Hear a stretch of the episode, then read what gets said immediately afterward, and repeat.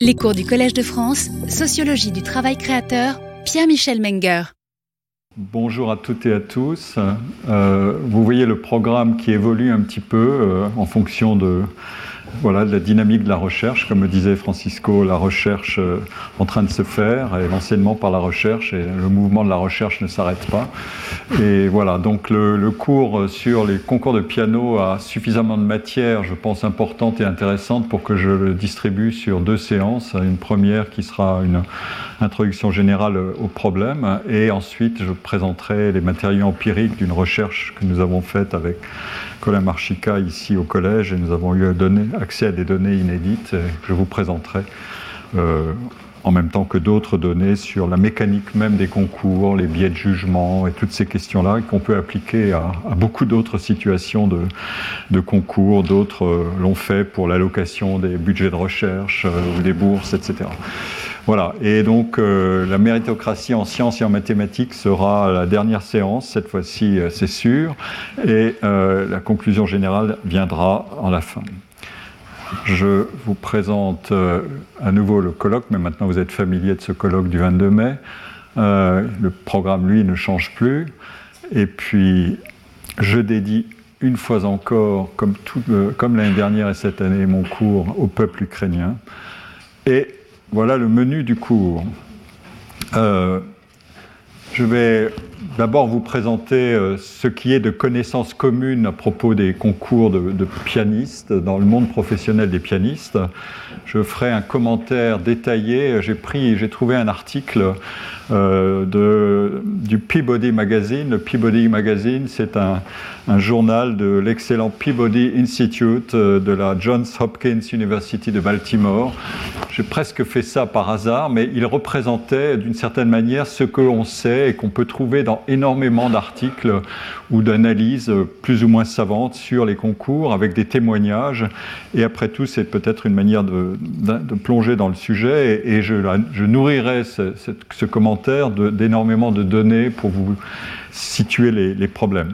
Ensuite, je traiterai du mécanisme clé des concours qui est comment est-ce qu'on gère l'allocation de ressources, de biens, de prix euh, sous contrainte de rareté, qui est le problème de, tout mécanisme sélectif. Et puis, euh, je montrerai que les concours sont faits à la fois pour euh, juger des performances immédiatement réalisées et en même temps pour tester ou prédire ou essayer d'envisager ce qu'est le potentiel des lauréats possibles. Euh, je, vais y revenir. Autrement dit, il y a une double postulation. Euh, le passé et le futur sont impliqués dans des mécanismes de, de ce type.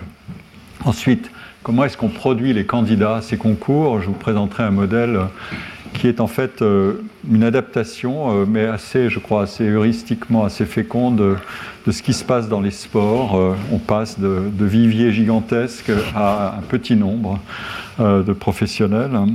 Puis je vous ferai un bilan intermédiaire. Il paraît que c'est utile, m'a dit, m'ont dit certains, et j'espère avoir le temps d'aller au-delà euh, et de vous montrer que euh, passer un concours, c'est une chose, notamment pour entrer dans la carrière, mais il ne faut pas cesser d'apprendre. Vous savez déjà qu'un de mes mots favoris, c'est le learning content of work, et ça s'applique admirablement à tout ça. Mais ça ne se passe pas de manière simple parce que on prend de l'âge. Et donc, euh, il y a des modèles très intéressants qui expliquent comment euh, on peut compenser certaines euh, érosions de capacité par d'autres capacités qui viennent faire l'équilibre dans un équilibre non linéaire, dynamique et qui, qui, se pose aussi de faire des sélections et je vous donnerai à ce moment-là, euh, j'espère avoir le temps de le faire, un, extrait d'entretien de, avec Arthur Rubinstein, qui est un pianiste qui a eu 80 ans de carrière, de carrière, euh, ou 70 ans plutôt de carrière, c'est quand même pas banal, euh, et euh, qui explique ça très bien à sa manière. Et c'est cité par un psychologue qui a mis au point des modèles de ce type. Et puis, euh, si j'ai le temps, je commencerai à analyser le problème que sont ces concours euh, d'interprétation, pas de composition, qui est qu'on juge les individus entre lesquels il peut y avoir des différences minuscules. Personne ne pourrait, s'il est novice ou pas du tout expert, ne pourrait repérer, mais qui peuvent être considérablement estimés par des experts, et qui sont en fait les, les pères de ces jeunes pianistes, c'est-à-dire des professionnels déjà dans la carrière en général.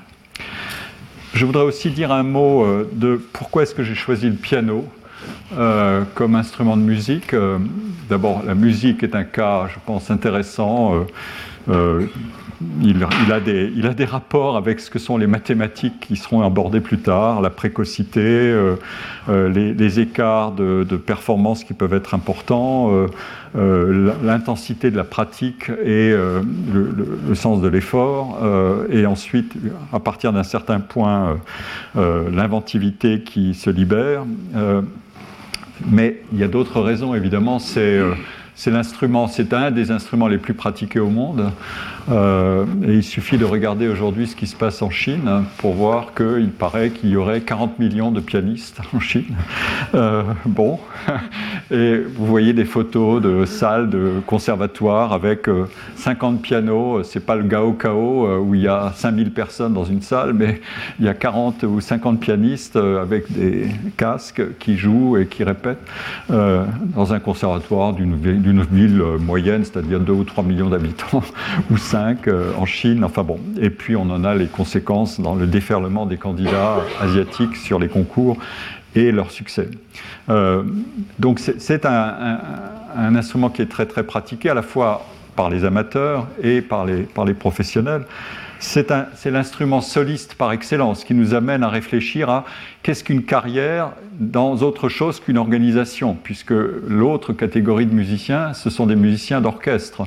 Euh, il y a une partie des musiciens qui sont des freelances, euh, dans tous les genres musicaux, la variété, tout ce que vous voulez, et dans le monde classique, euh, les, chanteurs, solistes, les instrumentistes sont des, des freelances. Ils peuvent ensuite se raccrocher à d'autres carrière euh, adjacente comme être professeur euh, dans un conservatoire. Mais le, départ, c'est ça, c'est d'être un indépendant. Et donc de prendre les risques en pleine figure. Évidemment, euh, est-ce que je suis embauché ou je ne suis pas embauché? Est-ce que ma réputation me vaut des engagements suffisants? Est-ce que le téléphone sonne? Etc. etc. donc, euh, un, ça met en évidence évidemment des, mécanismes à la fois de, euh, de, préparation à ces carrières difficiles, où beaucoup sont appelés et peu sont élus, euh, donc de prise de risque et de manière de trouver qui peut être capable de mener de telles carrières, et non seulement instantanément, mais sur la longue durée. D'autre part, c'est un, un, instrument qui nous ramène, enfin, qui, qui pointe directement euh, vers ce qu'est la mondialisation de la, euh, culture, euh, dont la musique classique est et reste un continent essentiel. J'ai parlé tout à l'heure du monde asiatique, qui est effectivement un réservoir de talents absolument considérable, à la fois formé sur place ou à travers des trajectoires migratoires. le dernier vainqueur du concours Chopin de Varsovie, qui s'appelle Bruce Liu, euh, est, d'origine chinoise. Ses parents ont migré, ont émigré, je crois d'abord en Australie puis au Canada. Et euh, il a été formé notamment par un pianiste qui a été un vainqueur du concours de Chopin de Varsovie, un des très grands concours internationaux de piano, euh, qui s'appelle Deng Tyson, qui était le, premier vainqueur asiatique du concours Chopin en 1980. tous étant d'excellents pianistes. Et en 2000, je crois, le vainqueur était un Chinois, euh, proprement dit, qui s'appelle Yundi Li. Euh, on a là donc, euh, et vous verrez tout à l'heure que quand on parle de ces concours, on fait aussi de la géopolitique. Je vous donnerai un exemple assez amusant. et enfin, pour le piano est, probablement l'instrument qui permet d'identifier la, la, divergence progressive à partir du 19e siècle entre ce qu'est une carrière d'interprète et d'interprète soliste, et une carrière de compositeur. J'ai écrit là-dessus un, chapitre dans, le livre Le travail créateur, mais euh, le problème est simple. Euh, fur et à mesure que le répertoire se constitue, notamment pour le piano, euh, les pianistes travaillent à faire exister leur singularité puisqu'ils se professionnalisent comme interprètes et donc ils doivent faire valoir leurs différences entre eux et l'originalité de leur travail. Et euh, ils sont de moins en moins compositeurs eux-mêmes, ce qui était encore le cas avec des compositeurs comme Liszt, qui a énormément fait pour la réputation des pianistes comme virtuoses. Mais à mesure que le temps avance, euh, les carrières se dissocient. On ne peut plus être les deux en même temps et peut-être le dernier cas remarquable, c'était Rachmaninoff. Mais les choses ensuite euh, éclatent puisque les compositeurs choisissent de larguer les amarres avec le langage du répertoire que les pianistes eux-mêmes pratiquent essentiellement. Le répertoire euh, de Bach à euh, Bartok, mettons, c'est ça le cœur du répertoire, peut-être aujourd'hui Shostakovich, mais et au-delà, Boulez n'est pas encore incorporé et, difficile, mais le cœur du répertoire, c'est ça. Or, les compositeurs, eux, font autre chose et travaillent à se libérer de cette pression du répertoire. Donc, on a deux mondes qui divergent complètement. Et donc, c'est un, cas, euh, d'école pour analyser euh, les mécanismes de, professionnalisation dans un, monde euh, d'activité comme la, musique. Alors, j'en viens à, ce. J'ai interrogé, oui. évidemment. Euh, j'ai interrogé ChatGPT, euh, peut-être pas quatre, mais bon, euh, celui que j'ai interrogé m'a fourni une bonne réponse. Je lui ai demandé est-ce que les concours de musique classique sont méritocratiques? C'est notre sujet. Et il m'a fait une réponse qui est tout à fait honorable, je dois dire. Euh, bon, un étudiant, on lui demanderait une page sur le sujet, on lui collerait, euh, je lui donnerais certainement 12 euh, ou 14, etc. Enfin, ça ne me poserait aucun problème. C'est un peu court, mais bon, en fait, voilà, l'outil me dit, effectivement, c'est méritocratique parce qu'on a des juges des jurés qui évaluent les capacités, les performances de candidats. Il rajoute sur la base de critères objectifs. Alors là, mon cher ChatGPT, il faut un peu travailler parce que euh, un des grands sujets de euh, jugement du mérite, je vous renvoie à un livre magnifique euh, qui s'appelle Judging Merit de, trois psychologues. Euh, Dawes et Foddy, qui montrent à quel point il y a des éléments de subjectivité par définition, euh, vous ne pouvez pas, euh, on n'est pas dans une épreuve sportive euh, qui, arrive, qui juge en fonction de voilà qui a coupé la ligne le premier. mais il y a des critères et notre ami ChatGPT a raison. la compétence technique, la musicalité, l'interprétation, la présence sur scène. Vous aurez tout à l'heure une petite surprise sur la hiérarchie de ces critères. il faut que je vous fasse un peu saliver les, candidats sont jugés de manière anonyme. Non, ça c'est pas vrai. Euh, donc là, euh, mauvais point. Euh, c'est vrai pour les concours de recrutement maintenant des musiciens d'orchestre. Un célèbre article que j'ai peut-être déjà cité de Claudia Goldin et Cecilia Rouse a montré comment les orchestres américains avaient été féminisés à partir du moment où on a mis des paravents pour masquer l'identité des candidats et des tapis sur le sol pour empêcher que les talons euh, résonnent, hein, si c'était des femmes, à supposer qu'elles portent des talons. Et à partir du moment où on a adopté euh, ce dispositif pour masquer l'identité des candidats, les orchestres ont recruté davantage de femmes. Euh, et il y a beaucoup de contrôle sur, la recherche, parce qu'il faut savoir si les, viviers de recrutement étaient euh, suffisamment importants pour que les femmes puissent se présenter dans de bonnes conditions de compétition et avoir euh, un niveau qui leur permette de, battre ou d'obtenir le poste, etc. C'est très très bien fait. C'est un magnifique article qui a été publié dans l'American Journal, l'American Economic Review, qui est facile à trouver, qui s'appelle Orchestrating Impartiality, orchestrer l'impartialité. Et euh, euh, donc euh, là, non, non, les candidats sont visibles, mais je n'aurai pas le temps de le montrer aujourd'hui, il y a des tentatives de concours ou des concours qui veulent jouer sur les, sur les, règlements et qui disent on va faire euh, jouer un pianiste dans une salle et on va reproduire exactement son jeu sur un piano qui est lié par euh, toutes sortes de, systèmes de, électroniques euh, et informatiques qui est relié au premier piano, donc qui est capable de reproduire exactement le jeu dans une autre salle et personne ne saura qui est l'interprète. Est-ce que les jurys vont vont juger de la même manière. Euh, donc on peut jouer avec ces phénomènes d'anonymat, mais en principe, euh, dans un concours, les, candidats ne sont pas anonymes, ils sont visibles sur scène. Euh, Et euh, ChatGPT ajoute, il est important de noter, comme dans ce système de méritocratie, que les concours de musique peuvent également présenter des biais et des limites. Là, il a évidemment raison. Les processus d'évaluation peuvent être subjectifs, ils le sont invariablement, et influencés par des préférences personnelles et des préjugés des, juges ou des jurés, bien sûr. Un des grands problèmes, c'est de traquer tous ces biais possibles.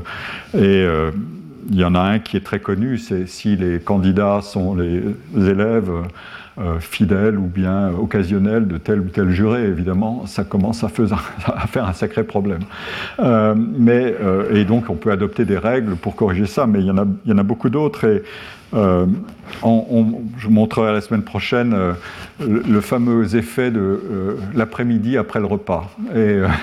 Est-ce qu'on note de la même manière ou pas? Ça s'applique à la musique, mais ça s'applique aussi aux décisions de justice. Il y a eu des, papiers absolument redoutables sur ces questions-là. Est-ce que les libérations sur parole, comme on dit aux États-Unis, de parole, les libérations conditionnelles, sont plus favorables après ou avant le repas?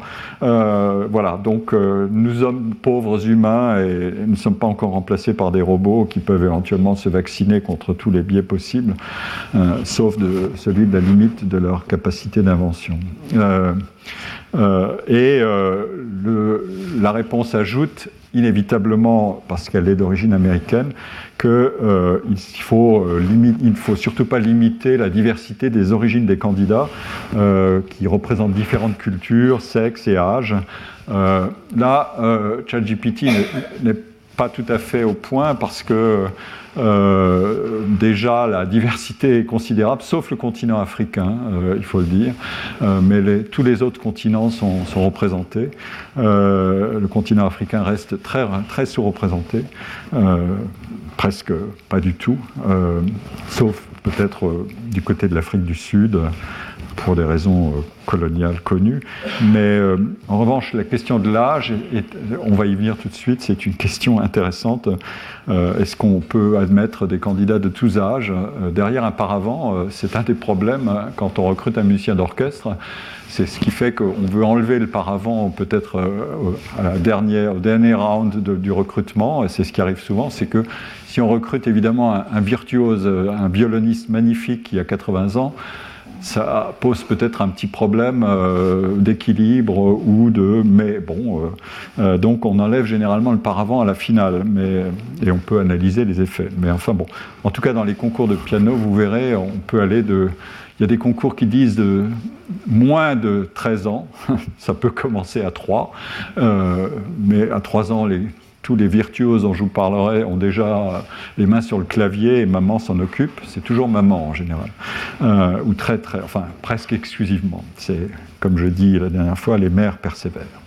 Euh, donc, euh, et cette réponse ajoute la, la, réussite à un concours ne garantit pas une carrière dans la musique. Euh, puisque d'autres facteurs euh, agissent, euh, et ça c'est bien vrai, mais on va un peu compliquer la réponse de toute façon. bon, je ne vais pas donner plus d'importance que ça à notre camarade, qui de toute façon prendra plus d'importance quoi qu'il arrive dans les, années qui viennent. la chronique de l'intelligence artificielle est, assez impressionnante je dois dire qu'ici au collège, on a eu euh, dimanche dernier un échange avec Stéphane Mala qui nous a tenu au courant de la puissance de ces outils. C'est un spécialiste euh, de l'intelligence artificielle, c'est un mathématicien.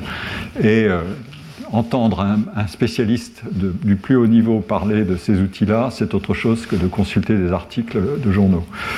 Et les nouvelles sont assez fracassantes.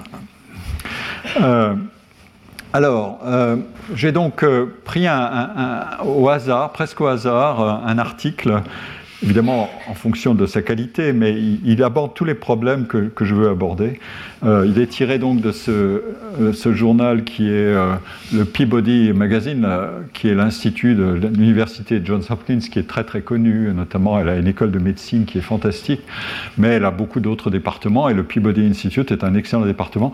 Ici, on a un pianiste qui s'appelle Ching Hee Lin, donc bon, il fait carrière, il est peut-être un immigré de deuxième génération ou troisième, je ne sais pas, et il est en doctoral euh, il est en formation doctorale euh, d'IMA euh, au Peabody Institute, donc il fait partie d'une école de musique qui est intégrée dans les, dans les, universités. Il y en a d'autres, le Juilliard School, la Mannes School, l'Eastman Rochester School, etc., qui ne sont pas intégrés dans les universités, mais qui peuvent avoir des accords. Et il préparait là l'épreuve d'un concours au Texas avec l'orchestre, Central Texas Philharmonic. Et euh, vous verrez qu'il y, en a beaucoup de ces concours euh, et il a été deuxième. Donc euh, on commence par l'interroger. Et il, il, raconte comment il a déjà 30 ans euh, il y a des vainqueurs de concours qui ont 17 euh, ans ou euh, pour des concours beaucoup plus jeunes, 12 ans. Lui a atteint et il y a une limite d'âge. J'ai participé autrefois, quand j'étais plus jeune, à trois ou quatre concours par an. Autrement dit, je cherchais à émerger et j'avais trois ou quatre concours sur mon, sur mon agenda. Et là, j'ai atteint la limite d'âge, donc je n'ai pas arrêté. J'en ai, ai passé énormément et donc dans l'espoir d'accumuler des classements euh, avant que la porte se referme sur euh, les chances d'obtenir cette consécration particulière. Autrement dit, cette manière de se signaler dans une profession euh, qui est exigeante et qui demande des signaux de talent et de visibilité. Alors, eh bien, regardons les limites d'âge. je tire ces données d'un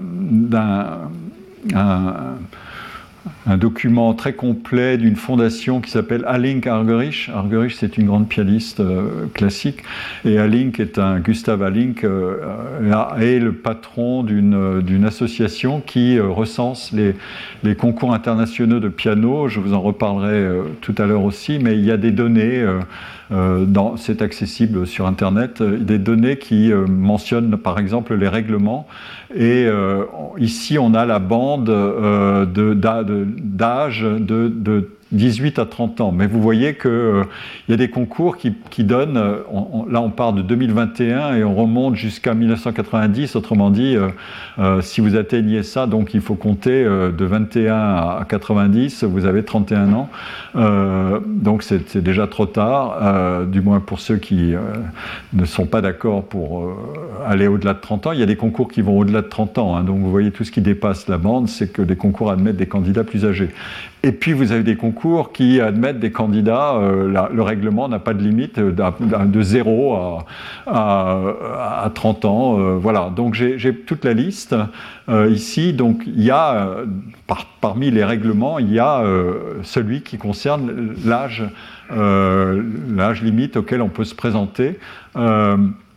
et évidemment, ça, va avec un mécanisme c'est à la fois le rythme de la carrière, l'âge, euh, c'est-à-dire quand est-ce qu'on doit se signaler pour émerger, et en même temps, c'est indexé sur des euh, phénomènes de précocité on peut atteindre un niveau très élevé. Dans toutes les biographies de, musiciens, de, pianistes, vous entendez, euh, il a donné ou elle a donné son premier concert à 5 ans euh, ou à 6 ans, etc.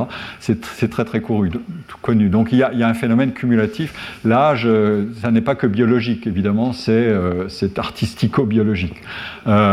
et ici, vous avez j'ai regardé un, de ces, un, de ces, concours qui admettent très tôt euh, comme ça, au hasard, encore une fois. Donc euh, euh, c'est un bon moyen d'agir, de dire, bon, si je récupère une information très significative au hasard, ça veut dire que j'ai échantillonné correctement ou que je peux estimer qu'on a une information qui, qui, vaut, qui vaut quelque chose. Et ici, c'est ce, qu'on a, ce, qui, ce qui est appelé les Odysseades aux États-Unis. C'est un, un, concours euh, alors, euh, j'ai les détails là-dessus. Ça se passe à, Fort Collins, au Colorado, euh, et il y, a, trois groupes, il y a, trois groupes d'âge dans ce concours.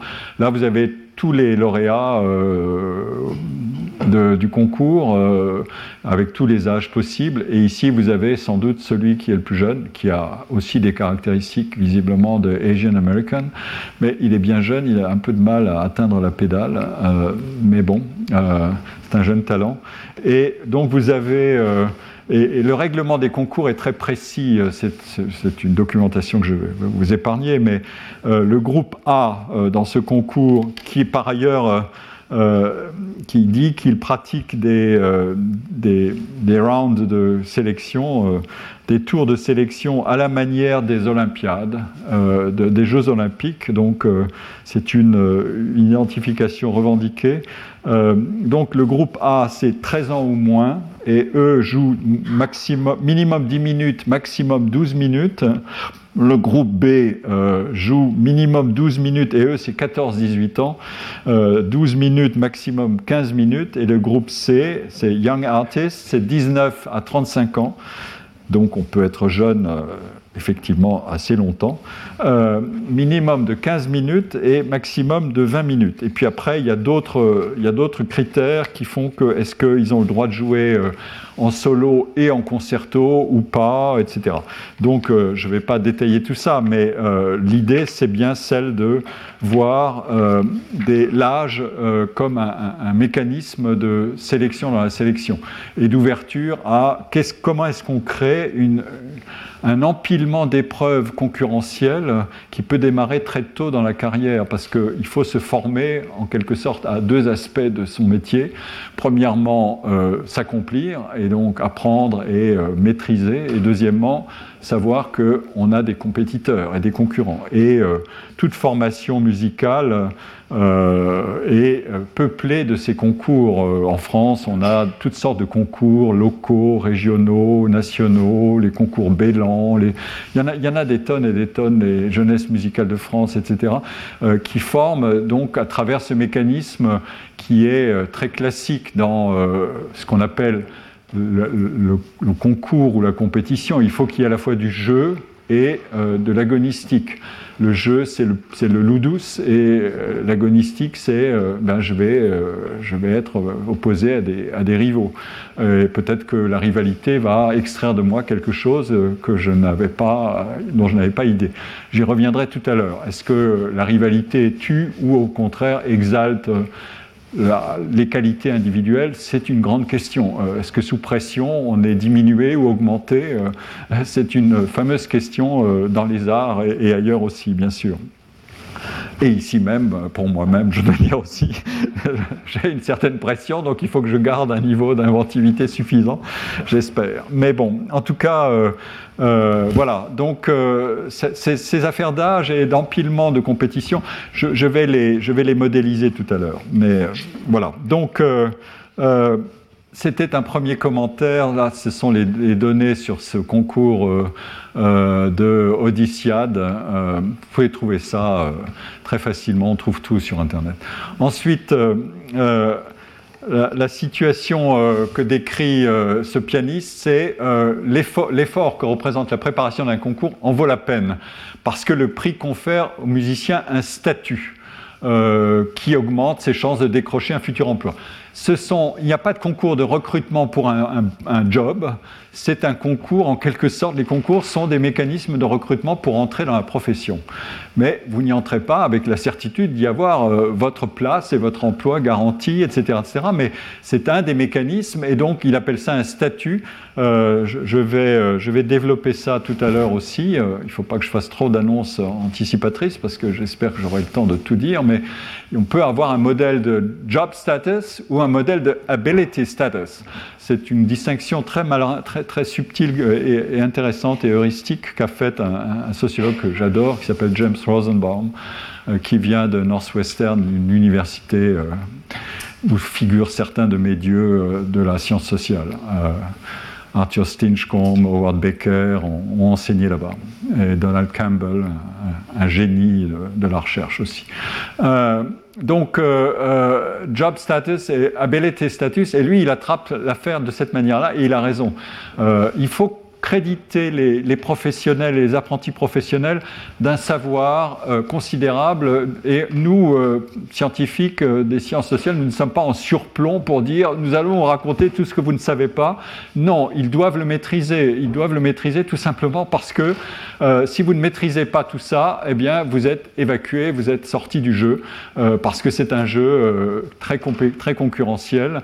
Et donc, il faut augmenter la, la capacité de réflexivité sur tout ce que sont les ressorts et les ficelles du métier, y compris ces questions-là. Alors c'est assez simple évidemment ici, mais vous allez voir que ça va, ça va se compliquer un petit peu. Donc, euh, mais néanmoins, euh, un concours, c'est une formule parmi d'autres possibles. On pourrait imaginer d'entrer dans ce métier autrement. Il y a toujours la pensée de est-ce qu'on pourrait se passer de ces mécanismes qui sont quand même redoutables parce qu'il y a des gagnants et des perdants. Euh, vous entrez dans un concours, euh, bon, bah, vous risquez beaucoup euh, et, vous avez des chances très élevées d'échouer et vous avez des chances très minimes d'y aller et de gagner ou d'être dans les lauréats. Et effectivement, euh, chacun rêve aussi de, contrefactuels, de solutions alternatives. Et euh, ce pianiste dit euh, J'aimerais aider une nouvelle génération à apprendre comment construire une carrière sans participer à des concours.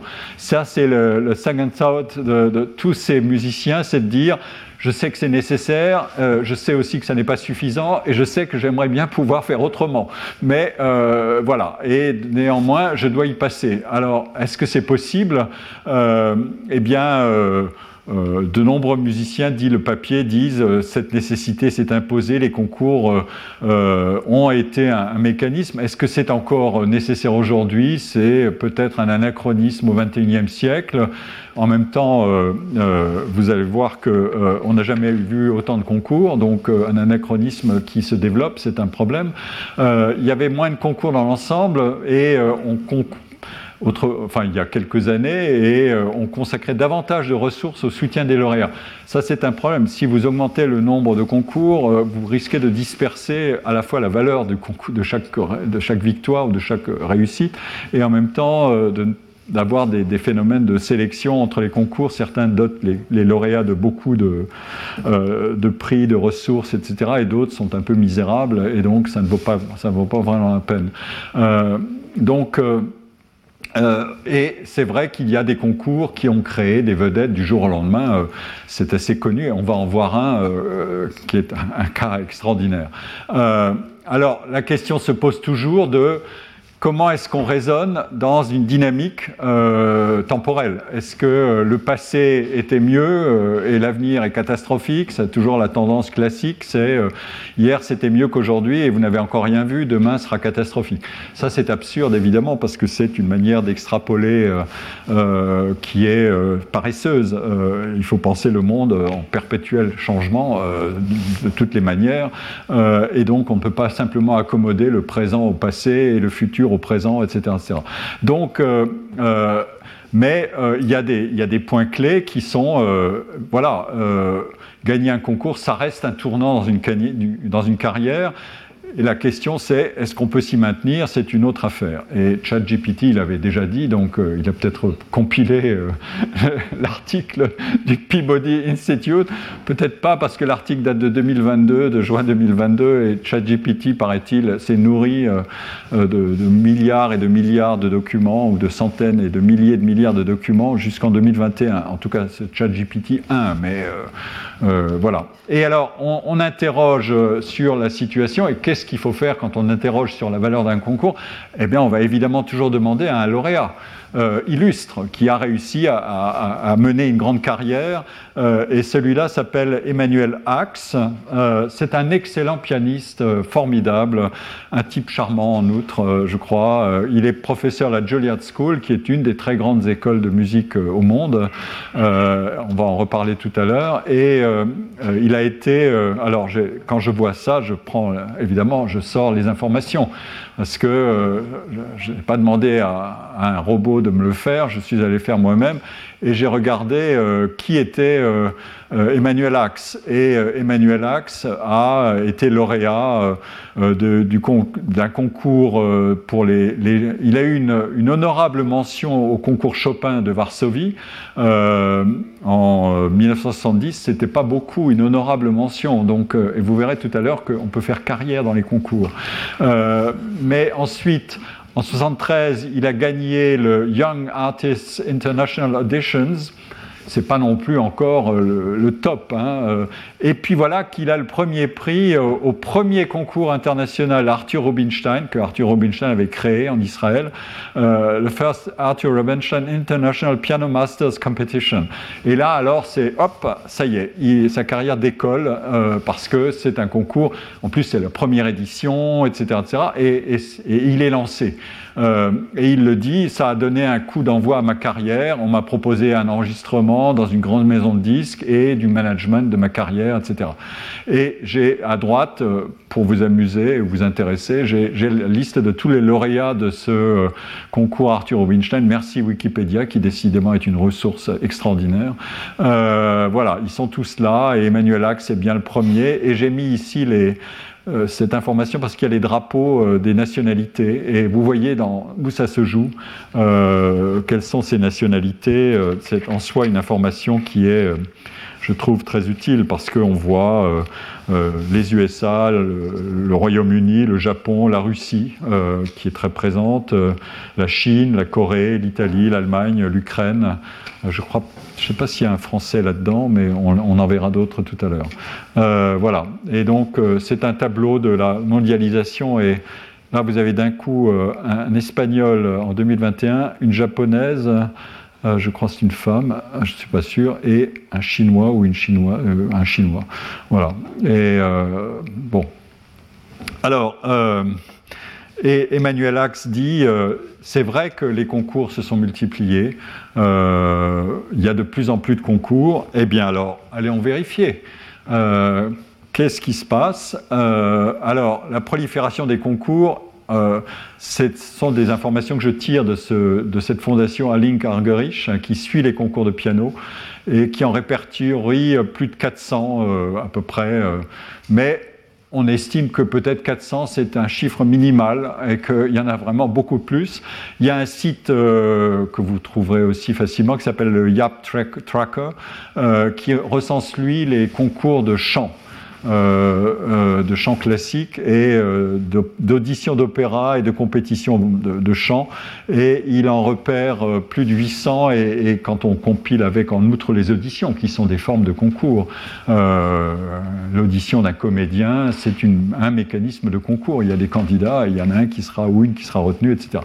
Et qui en, en recense plus de 1000 ici. Et donc les, pianistes ont encore des beaux jours devant eux pour progresser en nombre de concours. Euh, alors, euh, je vous donne ici le, le, graphique qui est tiré de ce document donc de Alink Algorish Foundation euh, et qui fait le recensement des grands concours sur les années qui sont indiquées ici, 2021-2023. Et vous voyez que on part, le, graphique commence en 1890 et se termine en 2020 2020, il y a évidemment un, petit problème, c'est euh, la pandémie. Et donc, poum, il y a eu euh, une baisse de l'activité, euh, de l'intensité compétitive.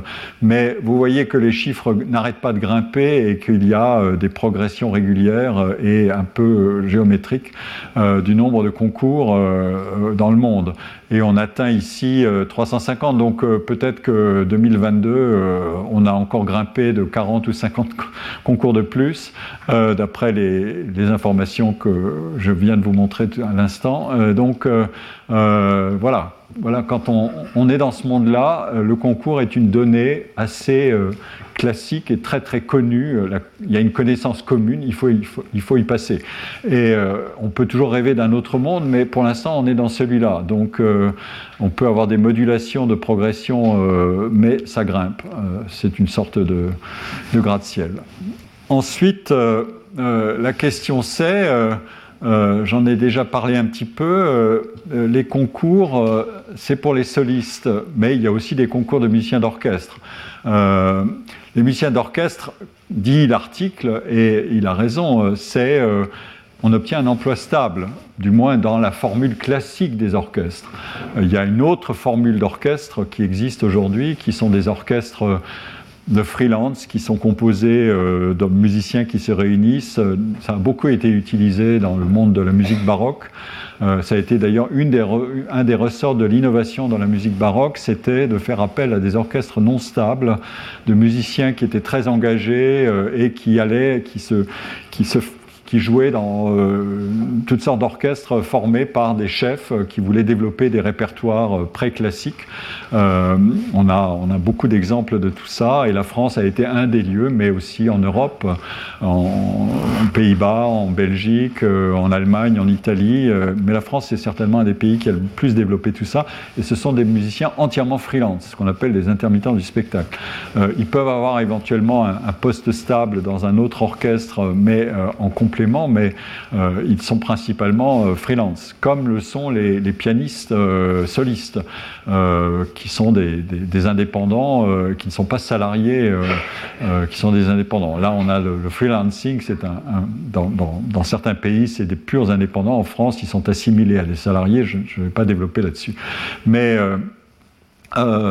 il n'y a pas de place, ou quasiment pas de place pour les, pianistes dans un orchestre. Euh, il y a un poste de dans, la section des percussions, il y a un poste de pianiste d'orchestre qui existe. Il y a certaines œuvres qui demandent euh, une partie de piano. Dans Petrushka de Stravinsky, vous avez une partie de piano qui peut être tenue par le musicien qui est affilié à l'orchestre, ou alors par un soliste et quelques autres œuvres. Mais en fait, c'est assez rare. Donc, c'est pas pas un boulot euh, c'est pas un boulot d'orchestre, décidément pas. Euh, alors, ensuite, euh, les, concours sont évidemment un, donc un lieu de passage nécessaire, mais il y a toute une hiérarchie des concours. Vous avez vu à l'instant que Évidemment, tous ces concours ne se valent pas et quand j'ai montré les, règlements avec les âges limites, euh, on a des concours qui euh, brassent toutes sortes de catégories et des concours qui sont très étroits, euh, qui sélectionnent leurs candidats et qui admettent un petit nombre de candidats, etc. Alors, bon, qu'est-ce qu'on fait là? Comment est-ce qu'on va, comment est-ce qu'on va déterminer le la hiérarchie des concours. Je n'ai pas fait le travail, je ne sais pas s'il a été fait par qui que ce soit. Euh, ça serait pourtant intéressant. Après tout, on, fait des classements d'universités, des classements de tellement de choses. Euh, les universités sont un, des cas favoris, les classements des écoles, les classements des lycées, euh, euh, les classements en, fonction de toutes sortes de critères, la valeur ajoutée du lycée par rapport à ce qu'était l'élève au départ et, à l'arrivée. Il vient d'y avoir une publication là-dessus, etc. Les, les, grandes universités, évidemment, ont droit à leur myriade de rankers, de classeurs, depuis la Chine, le fameux classement de Shanghai jusqu'à au Times Higher Education, au QS, Quaccarelli, euh, et je ne sais plus quoi, euh, qui vient de sortir. Enfin bon, je, pas, je ne connais pas d'exemple pour, pour ces concours-là, euh, mais dans le métier, on sait à peu près comment ça fonctionne. Et quel est l'indice de ça euh, Il faut qu'un concours soit suffisamment rare, c'est-à-dire qu'il ne se reproduise pas chaque année. Il faut qu'il soit espacé de 2, 3, 4, voire 5 ans. 5 ans, c'est probablement à la limite. Le concours Chopin, qui est probablement au, top niveau, euh, c'est tous les 5 ans. Donc il y, a, du temps pour constituer les viviers et, pousser les gamins euh, et les gamines à, bosser et à préparer le, le, répertoire. Le concours Tchaïkovski qui avant, peut-être que maintenant il est des ennuis parce qu'il se passe à Moscou et qu'on n'ira pas à Moscou de la même manière qu'on y a été, euh, c'est tous les quatre ans. Et donc, euh, euh, il y a ce, point-là. Et puis, un, concours, évidemment, vaut parce qu'il est capable d'attirer des bons candidats. tout simplement parce que si ce concours ne, couronne pas euh, des, pianistes qui auront une belle carrière, ce concours ne pourra pas se prévaloir de sa valeur euh, de distinction de futurs grands talents. Un concours vaut par le palmarès. Euh, si vous, vous, couronnez des pianistes qui n'auront aucune carrière, eh ben, ça finira très vite par se savoir. C'est un monde où l'interconnaissance est gigantesque. Tous ces mondes-là sont des mondes avec des, des liens interpersonnels personnel extraordinairement fort. Et un des mécanismes les plus puissants, c'est les jurés sont eux-mêmes professeurs et les jurés vont de concours en concours, dans des classes de concours, et connaissent parfaitement la hiérarchie de ces concours et la hiérarchie des, des lauréats qui ont fait ou n'ont pas fait carrière. C'est très simple à savoir. Même moi, qui suis euh, pas du tout professionnel, mais qui aime beaucoup la musique et notamment le piano. Euh, si ma, vie euh, l'avait permis, je ne serais pas ici, je serais devant un piano. Mais bon, c'est comme ça. je ne sais pas de quoi je dois me réjouir. en tout cas, quand on interroge, euh, voilà ce qu'on obtient, et quelqu'un, euh, j'ai tiré ça de Piano Street, c'est un de ces magazines sur le monde des pianos, euh, et ça commence par une citation que Colin Marchica n'a pas manqué de me rappeler quand il a travaillé sur les données du concours de Genève, c'est la citation de Bartok qui dit Les concours sont faits pour les courses de chevaux et non pour les musiciens ». alors, ce celui qui est interviewé là ou qui prend la plume pour parler de la hiérarchie des concours dit euh, ma hiérarchie elle est extrêmement subjective, euh, mais voilà ce que ça donne. Et il, classe les concours en, six catégories, en six couches, euh, et euh, le premier, c'est Chopin, Van Cliburn, on va en reparler tout à l'heure, et Tchaïkovski, euh, on va en reparler aussi parce que ces deux-là ont un point commun.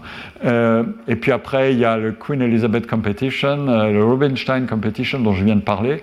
Ça, c'est à Bruxelles, Queen Elizabeth. Hamamatsu, c'est au Japon. Leeds, c'est en Grande-Bretagne qui a, distingué des. Il, a connu, alors lui, exactement ça, il a connu une sorte de, gloire euh, brusque parce qu'il a, il a, il a distingué euh, des pianistes aussi extraordinaires que Murray Peiraya, Radu Lupu et, d'autres après qui ont fait une carrière fulgurante et, magnifique. Ce sont des artistes extraordinaires. Donc il a connu une progression alors qu'il végétait un peu. Il avait été créé à la fin des années 60, mais il végétait un peu. Et tout d'un coup, il distingue. Donc il y a un, coup de chance. Il y a le, concours Liszt, le concours Cleveland qui a été créé euh, euh, sur la dotation d'un grand pianiste français qui a beaucoup fait carrière aux États-Unis, qui s'appelle Robert Casatsu. Gina Bauer, c'est pianiste euh, connu. Sendai, c'est euh, c'est, je crois, en Chine. Euh, bref, euh, et vous en avez là. Alors, bon, et quand j'ai regardé un autre, un, autre classement, eh bien, on trouve ici, tout d'un coup, on a un autre concours Paderewski qui est en Pologne, donc, mais on retrouve le Chopin, le Tchaïkovski, le Queen Elizabeth on, y place le concours Marguerite Long, Jacques Thibault, ça c'est sympa. Euh, c'est tous les deux ans. Le concours Liszt, euh, Bouzoni, Bach et Maria Canals à Barcelone. Enfin bref, vous avez comme ça, euh, on, peut, on peut trouver le moyen de, de, distinguer une hiérarchie de ces concours. Simplement, ces concours, évidemment, ont à la fois la capacité, à travers leur palmarès antérieur, d'attirer de très bons candidats qui vont se donner. Euh, bon, et, vous allez voir qu'ils ont eux-mêmes déjà une carrière dans les, dans les concours, donc ils s'y sont préparés. Et en outre, ils vont leur procurer des, euh, des prix et des, euh, des, des, récompenses qui peuvent être extrêmement différentes. Évidemment, les plus grands concours offrent des prix élevés. 100 000 dollars pour le concours Van Cliburn. le concours Chopin, c'est 40 000 euros, mais c'est en fait infiniment plus à travers la renommée qu'on obtient. Le concours et le Reine Elisabeth, c'est 25 000 euros, mais il y a des multitudes de concours qui sont infiniment plus modestes et qui n'offrent pas grand-chose. Et en outre, euh, le prix monétaire n'est qu'une des choses. C'est euh, les concours, les meilleurs concours assortissent les, les récompenses d'engagement avec des orchestres, de tournées de concerts et de choses comme ça. Donc, et ça, c'est évidemment extrêmement important. un des pianistes que j'ai interviewé pour faire ce cours, c'était passionnant. Je vous en donnerai un extrait tout à l'heure. me disait qu'il avait réussi à gagner un concours, mais qui lui procurait que des engagements dans un petit pays. Et euh, ça lui a beaucoup appris, mais c'était un peu limité. Et le concours qu'il a gagné après, euh, bon, euh, eh bien là, c'était différent. L'aire de jeu était beaucoup plus large et donc il s'est fait connaître brusquement dans un univers beaucoup plus vaste. Parce que c'est un monde extrêmement international. Hein. tous, les, tous les musiciens se connaissent totalement c'est comme en mathématiques, tout le monde se connaît et tout le monde se hiérarchise. Alors, euh, c'est étonnant, il y a des mondes comme ça, où tout le monde se connaît et tout le monde sait où est sa place dans la hiérarchie. C'est assez, c'est pas banal. Hein. Et, il y a tous les outils pour, euh, ça je le montrerai quand on parlera des maths, tous les outils en outre euh, pour vous identifier dans la généalogie de ce monde-là. C'est-à-dire qu'il existe un outil en mathématiques qui vous dit de qui vous êtes l'enfant, c'est-à-dire euh, qui vous a formé, qui a dirigé votre thèse, et de qui vous êtes le père ou la mère, euh, euh, qui, qui vous avez dirigé, etc. etc. Donc, on établit généalogie. En musique, ça existe aussi. on a des filières et des affiliations de, de pianistes à des maîtres. c'est un des, une des choses les plus extraordinaires dans ce monde-là, c'est la puissance de renommée de certains professeurs, alors que l'activité de professeur devrait être un peu en retrait, sauf peut-être dans certains endroits, mettons ici. Euh, euh, mais euh, professeur, c'est quand même c'est pas la même chose. J'ai montré un jour les deux courbes de, de, popularité et de visibilité. Il y en a une qui est gaussienne, il y a beaucoup de professeurs qui savent correctement enseigner, il y a quelques extraordinaires professeurs et quelques très mauvais professeurs, mais il y a euh, chez les chercheurs, il y a 80% des chercheurs qui publient pas beaucoup et 20% qui publient énormément. Donc euh, la recherche euh, et les pianistes, c'est plutôt de ce côté-là. Donc, professeur, ça ne devrait pas figurer là. Eh bien, si, il y a des professeurs qui sont des faiseurs de rois, et, ça c'est très connu. J'ai assisté lundi soir, c'était peut-être, mettons, un travail de préparation de secours, un concert euh, donné par un, pianiste français qui est une, comme on dit, une rising star, euh, qui s'appelle Alexandre Kantorov, euh, qui a gagné le, concours Tchaïkovski. C'est le dernier lauréat avant la guerre d'Ukraine, qui est le dernier lauréat du concours, du concours Tchaïkovski qu'il a extraordinairement brillamment gagné, puisqu'il a même eu un prix qui n'avait été décerné en plus, qui n'avait été décerné euh, euh, que trois fois auparavant. Donc on ne manque pas de rappeler dans la biographie d'Alexandre Kantorov qu'il est non seulement le vainqueur, mais qu'il a en plus eu un deuxième prix qui est extrêmement rare. Et tout ça figure, c'est enregistré dans les biographies. Ça prouve à quel point ces, concours euh, sont... Mais après tout, c'est la même chose dans les carrières scientifiques. Quand on, vous demande, chez nous, au collège, quand on fait une assemblée générale, l'administrateur nous dit, alors, il fait la liste de tous les prix qu'ont obtenus les collègues euh, dans l'année qui s'est écoulée, etc., etc. Enfin bon. Euh, et, dans les biographies des, scientifiques, c'est exactement ça. Je, vais en reparler parce que le, nombre de, concours et de prix a augmenté plus vite que le nombre de, euh, chercheurs et de pianistes. Mais bon, donc, il peut y avoir un effet de. Bref, bon, donc vous avez à la fois euh, des enjeux qui augmentent, euh, parce que le nombre de pianistes augmente et que faire sa place, c'est plus difficile.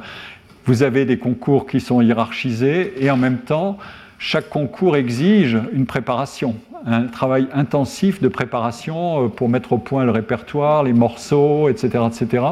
Euh, et donc ça exige beaucoup de temps et d'argent euh, de la part des individus et tout le monde n'en est pas, n'en est évidemment n'est pas logé à la même enseigne de ce point de vue-là. les concours ne défraient pas de la même manière les candidats pour venir, pour être hébergés, etc., etc. Donc pour être dans une bonne condition pour, pour passer les épreuves, il y, a beaucoup de différences euh, euh, et, les candidats eux-mêmes, entre eux-mêmes, pour investir dans le travail nécessaire pour mettre au point un, répertoire, euh, eh bien, ils sont eux-mêmes ils, sont, ils sont dans des situations très différentes les uns des autres.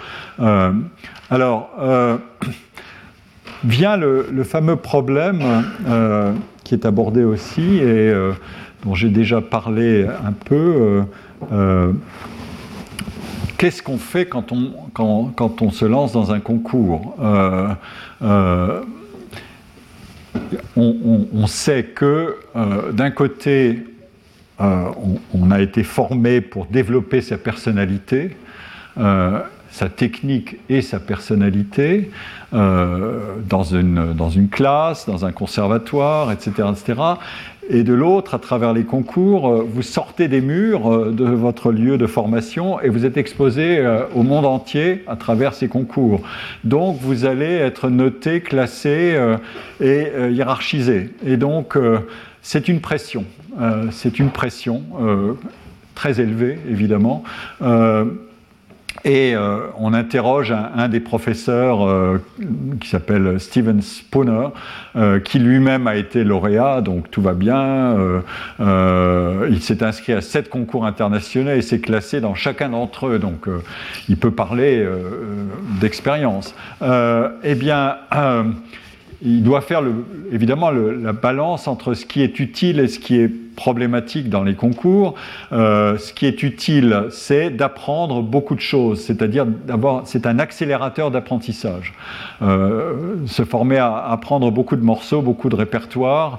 Euh, et son collègue qui s'occupe des études vocales dans le même institut dit les concours, c'est un, growth process, un processus de croissance. Autrement dit, il faut savoir qu'un concours, ce sont des turning points, comme on dit, euh, un collègue, un, sociologue fameux, Anselm Strauss, a écrit un papier très connu sur le thème des carrières avec des turning points. Ce pas des processus linéaires, il y a des, points de, des tournants des, accélérateurs ou au contraire euh, des interruptions si vous échouez, etc. Et euh, donc le processus de développement des individus, il connaît ces, turning points. Et, euh, comme dit ce, Stanley Cornett, qui est ténor et professeur d'études vocales, une partie du développement du talent consiste à apprendre à rester calme dans une situation de forte pression. Ah, ça, c'est bien évident. Euh, les individus ne sont pas des machines, euh, et même s'ils s'entraînent pour presque maîtriser leur technique comme une machine, euh, ils ne sont que de pauvres humains. et donc, le, mécanisme, il est, il est, complexe, de même que la définition de ce que c'est que le talent d'un individu, c'est une c'est un paquet de facteurs euh, dont euh, on peut lister euh, la, série, mais on ne connaît pas la combinaison exacte. Si vous êtes, mettons, une pianiste avec des, facilités digitales absolument vertigineuses, mais que vous avez un trac fou, ou que vous avez des problèmes de mémoire, et ben voilà, boum, ça va se casser la figure. Euh, et, on peut continuer comme ça en faisant varier tous les critères euh, qui font que, voilà, il faut trouver les bons équilibres. Il y a des choses qui sont susceptibles d'apprentissage, heureusement. Euh, résister au trac, ça s'apprend, euh, etc. Et il y en a d'autres qui sont peut-être pas euh, susceptibles d'apprentissage ou avec des limites. voilà. Mais le principe, c'est de repousser ces limites quand on apprend dans des conditions de ce type. C'est de repousser les limites le plus loin possible pour arriver à réaliser la combinaison optimale de qualité. donc, euh, il y a là un processus de développement et, de maturation. Alors, euh, apprendre dans ces situations, c'est évidemment apprendre sur soi. Euh, c'est ce que dit une des interviewées qui est lauréate d'un concours qui s'appelle Victoria Young. Euh, qui est probablement elle aussi d'origine euh, Asian American, euh, et elle a gagné un de ses concours, et elle, elle, elle s'est beaucoup consacrée à un répertoire particulier qui est le concours, le, répertoire de Jean-Sébastien Bach pour, pour piano. il est très très pratiqué, notamment pour toutes sortes d'instruments, le clavecin, mais aussi le, piano. et et il y a, il y a plusieurs concours euh, bac, euh, et donc elle a travaillé un répertoire.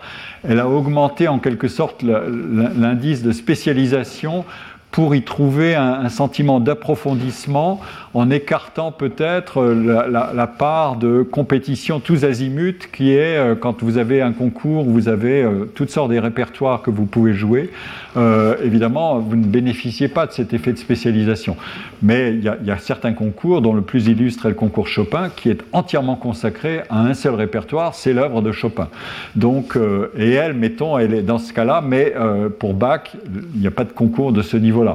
En tout cas, il y a un concours bac qui a lieu tous les trois ans en Allemagne, et là, elle mentionne un fait qui est qu'est-ce que c'est que la bonne organisation d'un concours? Et elle mentionne le fait que euh, ce concours bac, les organisateurs créent une atmosphère de collaboration entre les candidats. Autrement dit, euh, on ne veut pas les, opposer comme des rivaux euh, meurtriers qui c'est à moi de gagner et toi tu seras un perdant et un loser. Non, ici, c'est une sorte de production de la, de, la réussite, mais évidemment, au bout du compte, il y aura des vainqueurs et des non-vainqueurs, mais il y a une maximisation de, l'aspect de, la relation entre les candidats et les, pianistes qui vont concourir, euh, qui compte évidemment pour euh, donner à cette atmosphère de compétition autre chose que son caractère agonistique dont j'ai parlé tout à l'heure. Il faut qu'il y ait un plaisir qui soit lié à euh, euh, je vais apprendre, je vais apprendre des autres. Euh, c'est une fonction essentielle des concours que de mettre les individus en présence les uns des autres. et je vais apprendre sur moi-même aussi et en approfondissant jusqu'où je peux aller, etc. etc. Et de ce point de vue-là, il, y a des concours qui ne sont pas de ce type-là. Il y en a qui sont euh, beaucoup plus agonistiques. Euh, l'idéal serait d'avoir le meilleur des deux mondes, à la fois euh, le plaisir de, travailler avec d'autres et l'agonistique. Euh, j'ai dirigé une thèse euh, sur, les, concours internationaux de piano. C'est peut-être de là que m'est venu euh, cet intérêt pour ce sujet. Une thèse qui a été réalisée par Myriam Modoni, qui a travaillé sur plusieurs concours internationaux, dont celui de Genève, et c'est à elle que je dois l'accès à des données que je vous présenterai la semaine prochaine.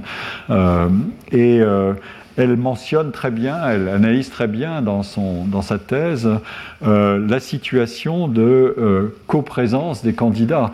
Ils sont à la fois rivaux, mais ils doivent vivre ensemble et donc ils doivent établir des liens entre eux. Euh, sur euh, une semaine ou deux semaines, parfois à peu près ça, euh, maximum, et, ou parfois davantage. Donc ils doivent, ils doivent savoir comment bénéficier d'une situation qui est de toute façon agonistique. Et voilà. Donc, et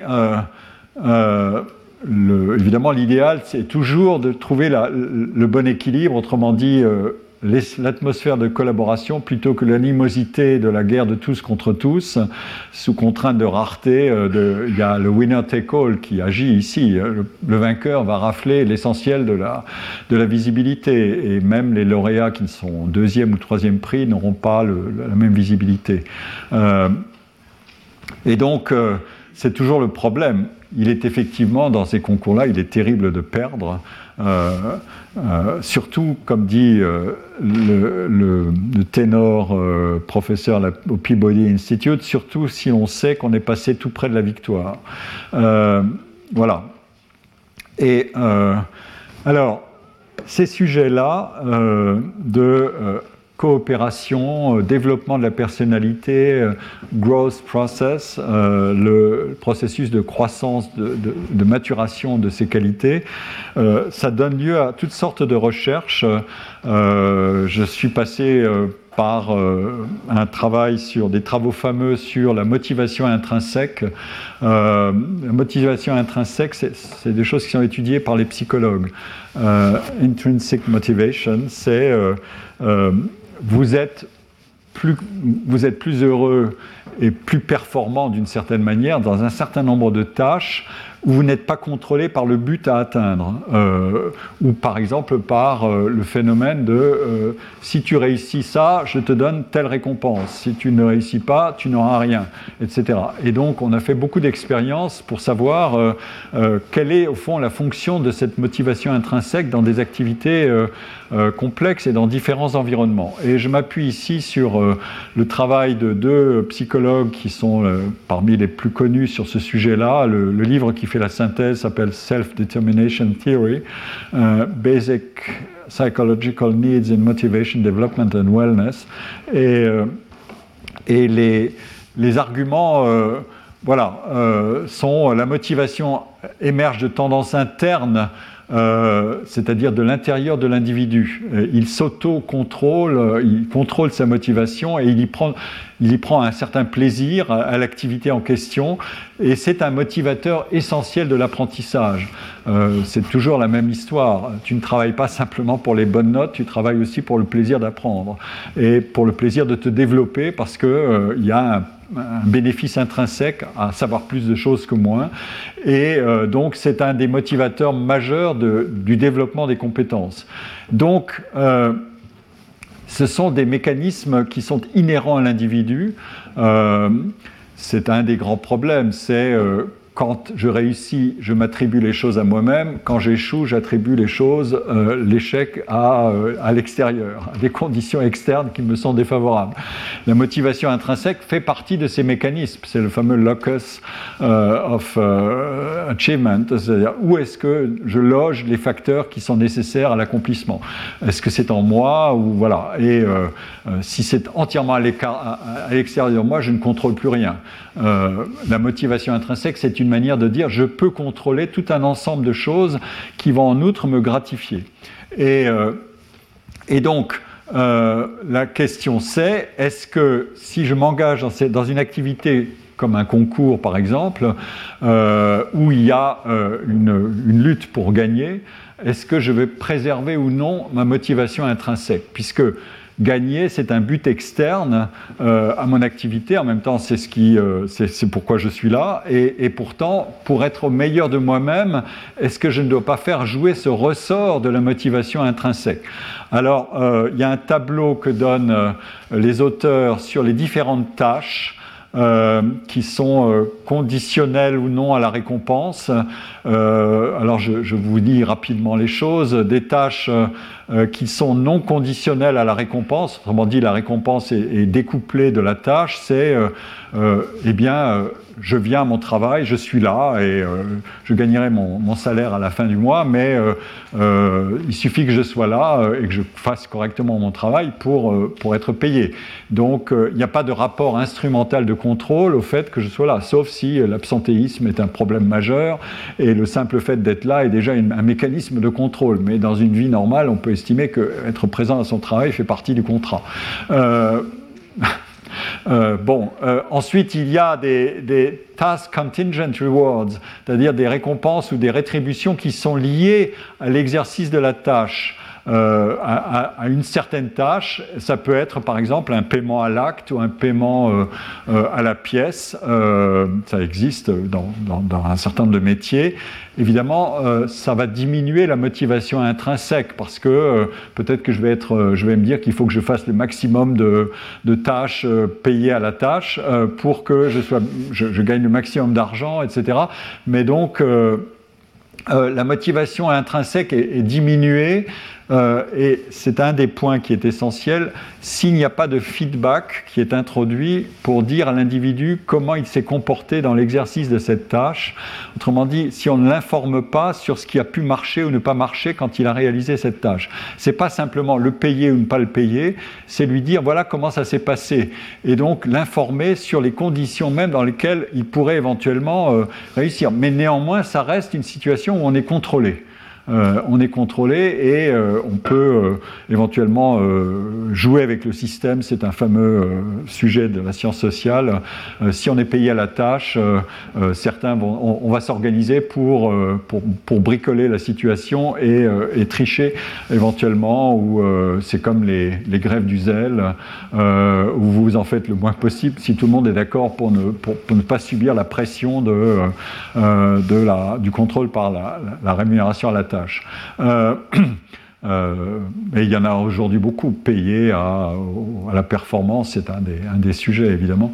Alors ensuite, il y a euh, le performance contingent reward, je l'ai un peu anticipé, c'est-à-dire vous êtes non seulement payé à la tâche, mais à la performance.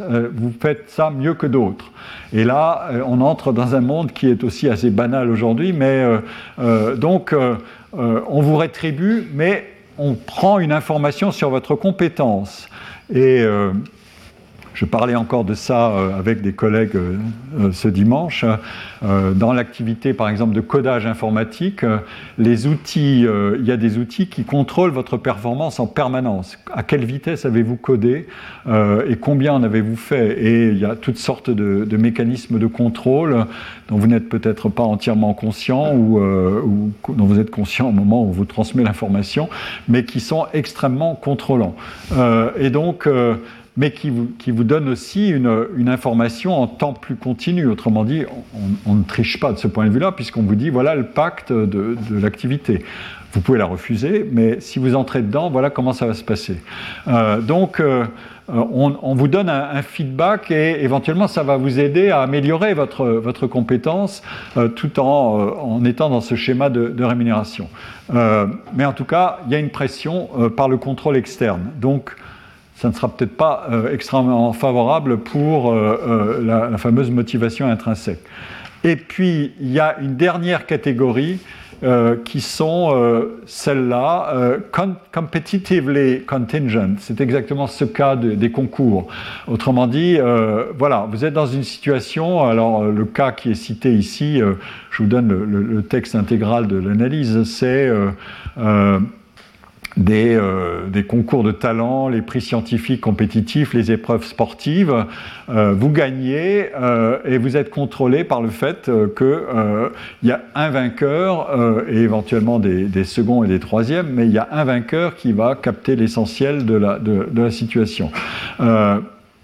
Et donc, euh, euh, le problème est de savoir si dans cette situation extrême, où votre rétribution est entièrement liée au fait de savoir d'avoir la place numéro 1, euh, beaucoup plus que la numéro 2 ou 3, euh, euh, mais il y a eu des rounds successifs de, compétition, si vous avez pu garder ou non votre, motivation intrinsèque. La, conclusion euh, de Desi et Ryan, c'est de dire euh, Bon, euh, évidemment, euh, le winner take all est une pression gigantesque parce que vous êtes contrôlé par le format de la compétition. Et en même temps, il vous fournit beaucoup d'informations. Certaines sont désagréables, c'est-à-dire que si vous êtes éliminé, euh, voilà, boum. Euh, et si vous allez suffisamment loin, vous vous dites ah, j'ai peut-être la possibilité de voilà d'apprendre des choses que je vais corriger et augmenter, etc. Et après tout, cette vie de travail dans ces métiers-là, elle est faite de ça, sans arrêt. Vous devez vous remettre en question euh, sans arrêt. Sinon, vous êtes en panne, vous n'apprenez plus rien. Et donc, euh, il faut sans arrêt augmenter la quantité d'informations que, vous, euh, euh que vous obtenez par euh, ce fameux Learning Content of Work.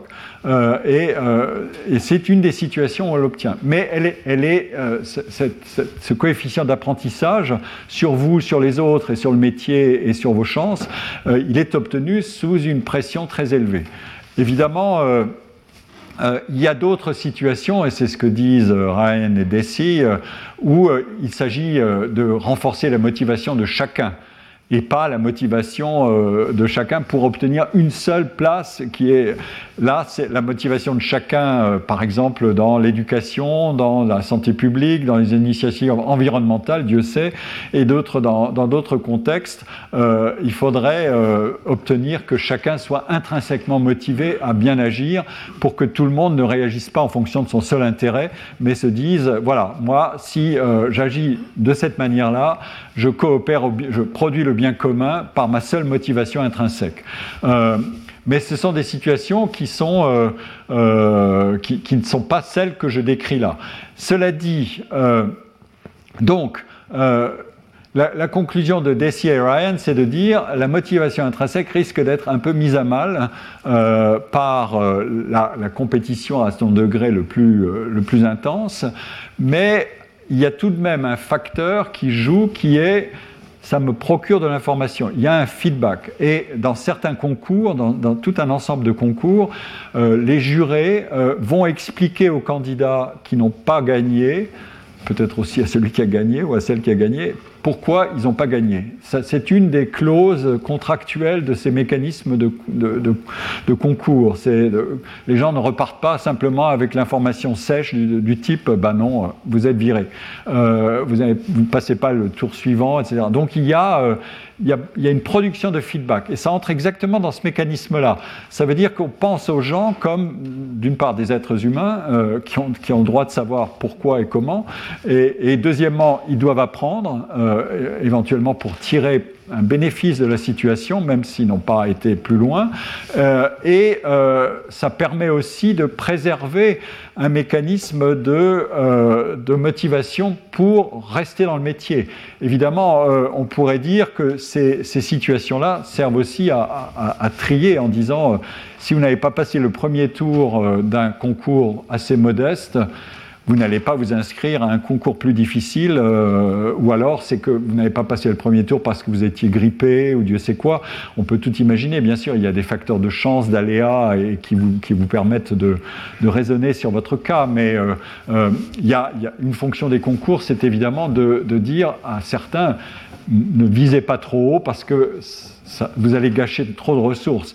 Vous savez, c'est un des grands problèmes euh, dans des métiers où on peut entrer euh, sans savoir exactement quelles sont ses chances, où on a tendance à se surestimer en disant je vais y arriver, et après tout, euh, c'est comme ça qu'il faut que ça marche, parce que si on raisonne selon les statistiques, si vous dites j'ai une chance sur 5000 de réussir, bah, vous n'irez jamais dans ce métier-là.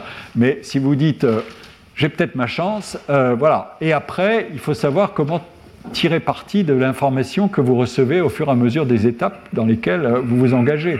Euh, est-ce que vous allez persister en disant mais non, je vais y arriver, et je suis peut-être pas un early bloomer, c'est-à-dire je suis pas précoce, mais je suis peut-être un late bloomer, je vais peut-être percer beaucoup plus tard, etc. C'est un fameux problème tout de même, un problème théorique très important parce que si vous persistez, vous sacrifiez d'autres vies possibles ou d'autres sources de revenus possibles. Donc, jusqu'à quel point allez-vous essayer de rester dans le système euh, en vous disant, je n'ai pas encore joué toutes mes cartes? Euh, j'ai peut-être d'autres cartes à jouer. Ce sont des, questions sérieuses. pour, raisonner dans ces termes-là, il faut évidemment que vous soyez nourri de beaucoup d'informations qui vous arrivent euh, pour vous dire mais qu'est-ce qui se passe au juste euh, Qu'est-ce qui s'est passé dans telle ou telle situation? Est-ce que dans ce concours-là, c'est que les, compétiteurs étaient bien mieux formés que moi? Est-ce que mon professeur ne m'avait pas préparé correctement? Etc. etc. Enfin bon, il y a beaucoup de facteurs qui peuvent jouer. Et, et un des points évidemment intéressants, c'est de dire ne raisonnons plus simplement en termes de j'ai passé ce concours, euh, j'ai eu un feedback et puis j'ai peut-être échoué, mais situons-nous dans un monde avec toutes sortes de. dans, une carrière de concours. Et euh, pour jouer avec ça, parce que euh, vous pouvez euh, progresser dans l'univers des concours de piano, euh, qui sont des instruments de professionnalisation, vous l'avez compris, à la fois des instruments, des, outils de maturation, de développement individuel, etc. etc. Projetons-nous dans l'univers de tous ces concours qui, qui se sont multipliés. Et ici, je vous ai je vous présente ce que m'a préparé Colin Marchica. Ça, c'est les, résultats du concours Chopin de Varsovie 2021. Et euh, euh, j'ai la liste de tous les lauréats de ce concours, le premier euh, par ordre de, mérite, si j'ose dire. c'est jusqu'au numéro 6, et ensuite on passe à, autre chose. Non, c'est toute la liste des candidats, et qui sont arrivés en finale. Et euh, donc il y a les six classés et ceux qui sont finalistes. Et on regarde où ils ont passé les concours avant. Euh, en jaune, c'est euh, le dernier concours qu'ils ont passé. Bon, et le premier, euh, euh, lauréat, celui qui est le premier prix, il s'est arrêté là. Mais vous voyez qu'il a une carrière. De 2012 à 2021, il a passé un certain nombre de concours. Et là, vous avez la place. Tout ça est tiré du. Euh, il a fallu que Colin aille chercher toutes ces informations. C'est tiré de ce fameux bouquin de la fondation Aline Argerich qui vous compile toutes ces données-là. Vous pouvez les chercher et, rentrer les noms et obtenir tout le palmarès depuis 2020. Euh, depuis 2000, pardon, depuis l'année 2000. Euh, ça ne va pas plus loin. On pourrait essayer d'avoir les données, je ne sais pas. Bon, euh, c'est toujours le rêve des chercheurs. Et donc, euh, vous voyez que ici, par exemple, je ne l'ai pas fait là, mais ici, ceux qui, arrivent à des places plus modestes de simples finalistes, euh, eh bien, ils continuent. Euh, il est allé encore à un concours Rachmaninoff ou bien à, celui-là, au concours Marguerite Long, et il a obtenu d'ailleurs une place très honorable puisqu'il a été premier. Ensuite, ça valait la peine. le nommé Yekli, là, il était au concours euh, de Varsovie, il était pas, il était simplement finaliste, mais il n'a pas été plus loin et il a continué euh, dans d'autres concours et il a fini par gagner. voilà. Donc, euh, les, affaires de feedback, d'information et de motivation intrinsèque, vous les manipulez en, disant, à l'intérieur de vous-même, en disant, bon, là, j'ai pas, pas été aussi haut que j'espérais, mais j'ai appris un tas de choses et peut-être que j'ai une chance d'aller plus haut euh, sous certaines conditions. Et vous avez la preuve ici, c'est que les individus ont des carrières dans les concours. Euh, je n'ai pas le temps de, vous présenter une recherche qui a, été, qui a été faite, qui est très amusante, qui montre euh, comment les, individus euh, euh, choisissent ou non d'aller plus loin euh, en fonction de leur classement dans un concours. Est-ce que je vais me présenter à un deuxième concours, à un troisième concours? Et les résultats sont spectaculaires. C'est basé d'ailleurs sur les données de cette, source, de cette base de données Argerich, Alink Argerich. Et les résultats sont très clairs. C'est si j'ai obtenu une bonne place à un concours, je vais continuer plus ma place est euh, moyenne dans le percentile des, distributions des réussites, c'est-à-dire est-ce que je suis dans le 10% des meilleurs, ou, etc., etc., moins bien je suis classé, plus évidemment je vais avoir tendance à ne pas multiplier les essais euh, qui seront peut-être des erreurs. Et euh, ils font le test sur tout un ensemble de, grands concours, non, sur la totalité des concours, et puis après ils font le test sur des concours top niveau. 18 concours top niveau. Et, euh, le, mécanisme est encore plus fort, c'est-à-dire que si vous avez réussi dans un de ces concours top niveau, mais que vous n'êtes pas au, sommet, vous allez relancer la machine euh, encore et encore. Et euh, alors, évidemment, c'est pas si vous en avez passé deux, vous serez encore présent dans le système. Si vous en avez passé trois ou quatre ou cinq, mais que ça marche toujours pas, vous n'avez pas continué indéfiniment parce que vous gâchez des ressources et vous perdez en certainement en motivation intrinsèque, ça, c'est pas difficile à imaginer. Et puis en plus, vous, consumez beaucoup de, euh, bon, de ressources, etc., Enfin voilà. Donc euh, euh, c'est une manière de corriger l'argument sec de type dans cette situation qui est gouvernée par la compétition, eh bien, ma motivation va être cuite si j'ai pas réussi. en fait, si vous projetez les choses dans une carrière, euh, qui va progresser. Euh, l'information que vous recevez à telle étape, elle va vous servir à réestimer vos chances et à retenter éventuellement votre chance euh, ultérieurement. Et c'est ce que prouve exactement ce, type de tableau. et là, on l'a pour l'édition 2015 que, que, Colin a fait aussi. Vous voyez ici, il y a un Russe qui est totalement déchaîné et il y en a d'autres comme ça qui ont passé des tas de concours euh, euh, avant d'arriver à celui-là. Et là encore, euh, on a par exemple un, excellent pianiste s'appelle Eric Lou, qui est aussi un Asian American, qui a au concours de Varsovie en 2015, il s'est classé quatrième et il a fini par gagner le concours de Leeds, et, qui est un très bon concours. Et donc, il s'est servi des concours comme un moyen d'apprentissage. Ça, euh, voilà, ça doit être inscrit dans le mécanisme, sinon on ne comprend pas comment on joue à ce jeu euh, un peu à la roulette russe. J'ai une chance sur X de gagner. Euh, si je suis cinglé en pensant que c'est de la roulette russe et que je peux me, détruire dans ce système, si je pense que je vais apprendre des choses et que je peux progresser, eh bien je joue comme ça. Et voilà. Donc, alors, une question qui est, intéressante, euh, qui est d'ailleurs euh, évoquée par notre ami ChatGPT, euh, c'est mais qu'est-ce que, comment est-ce que ça fonctionne ces, concours Est-ce que attendez, est-ce que j'ai fait peut-être une erreur? Non, je me suis non, pardon les, critiques qui sont le plus fréquemment adressées au concours, c'est euh, Est-ce que ce sont des prouesses techniques et des démonstrations tape à l'œil? Autrement dit, est-ce qu'on a affaire à des lions du clavier qui sont là simplement pour montrer qu'ils savent jouer à la perfection quelque chose? Et est-ce que c'est vraiment de la grande musique qui sort de ces doigts-là ou pas? Peut-on faire confiance au jury pour être des, arbitres suffisamment éclairés pour distinguer entre ce qui est du ressort de la technique et ce qui est du ressort de la personnalité. Donc euh, d'entrer dans cette alchimie de, combinaisons de qualités qui doivent définir ce qu'est un, potentiel talent.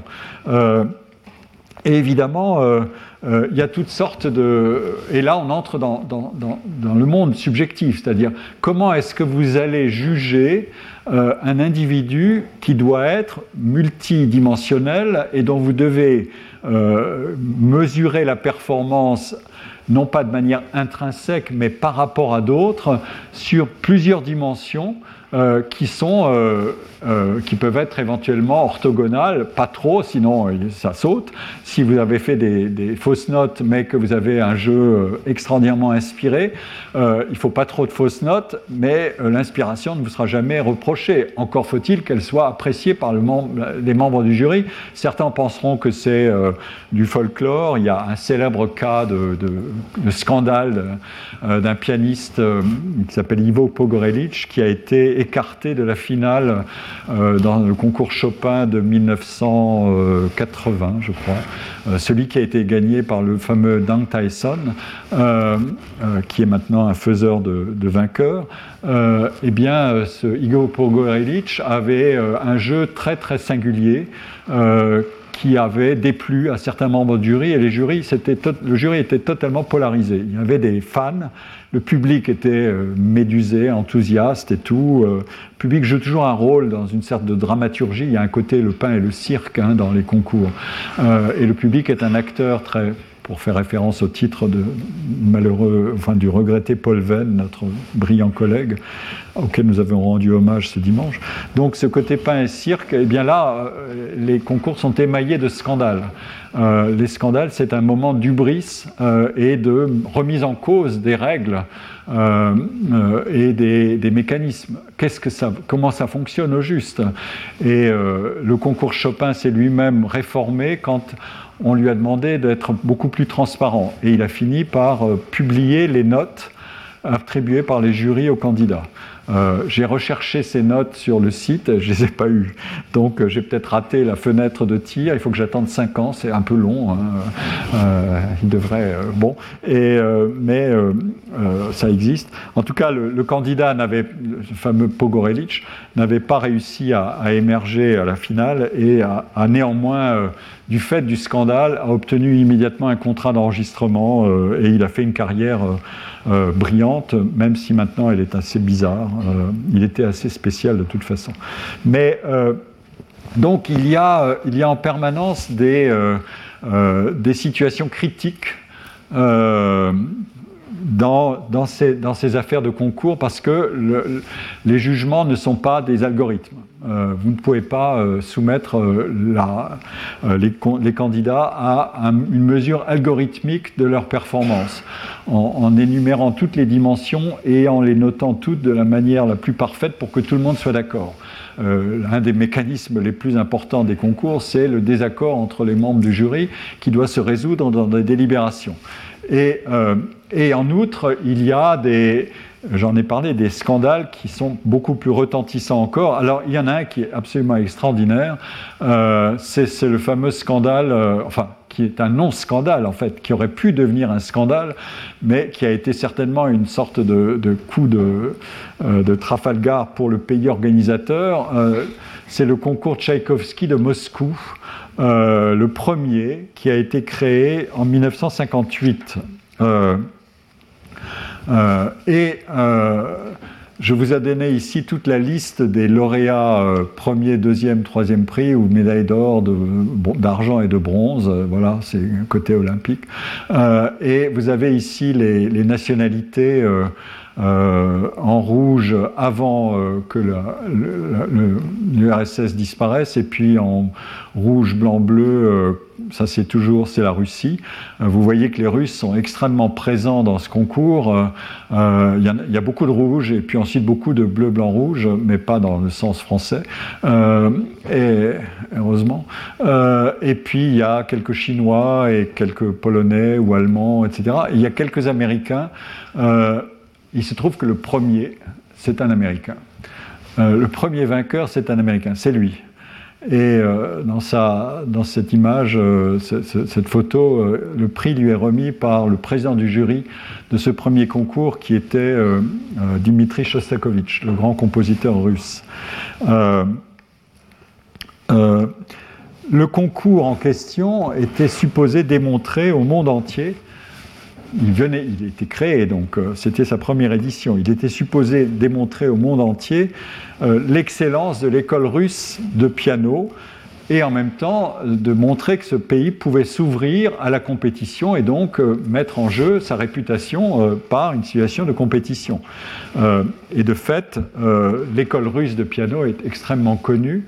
Au passage, je ne peux pas me priver de remarquer que certains des artistes les plus extraordinaires de cette fameuse école russe de piano, mais aussi de violon, sont en fait d'origine ukrainienne et que Odessa était une des, un des pays, une des villes les plus extraordinaires de, euh, de, production de talents, et je peux vous les citer, Émile Gilels, euh, Richter, qui était né un peu plus loin en Ukraine, mais qui a été formé à Odessa, grandi à Odessa, avant d'être finalement formé en fait tout seul, Beno Moisevich, et puis des, violonistes aussi célèbres que Natal Milstein, David Oistrakh, Igor Oistrakh ou Tosi Spivakowski, un peu moins connu.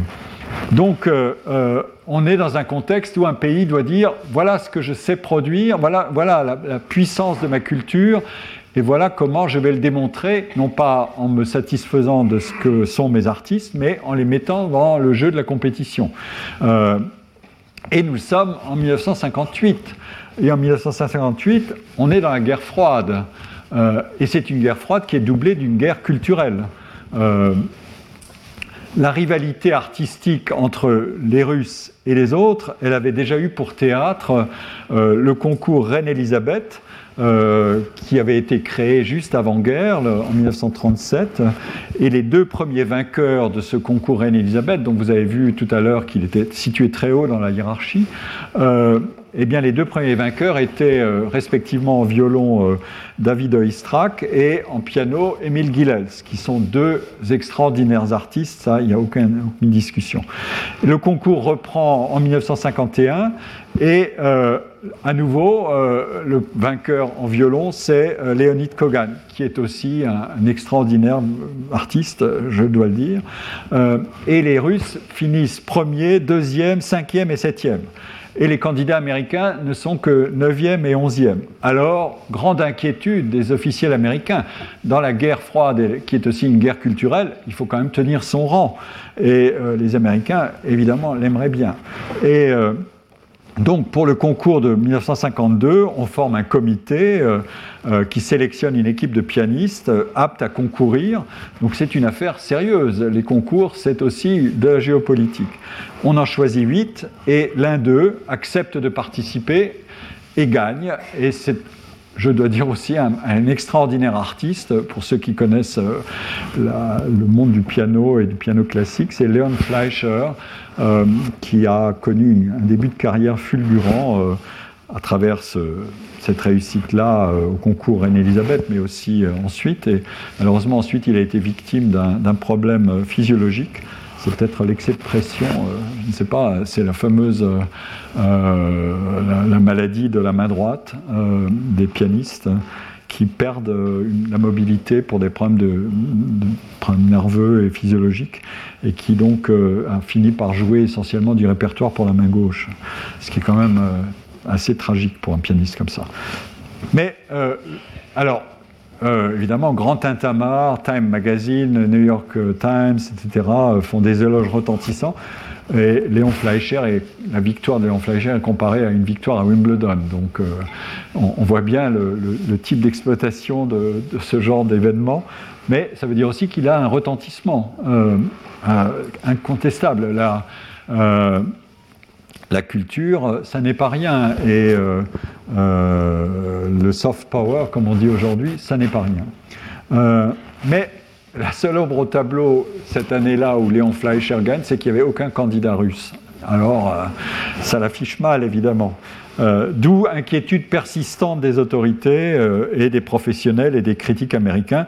Est-ce que vraiment notre pays est capable de surclasser les Russes?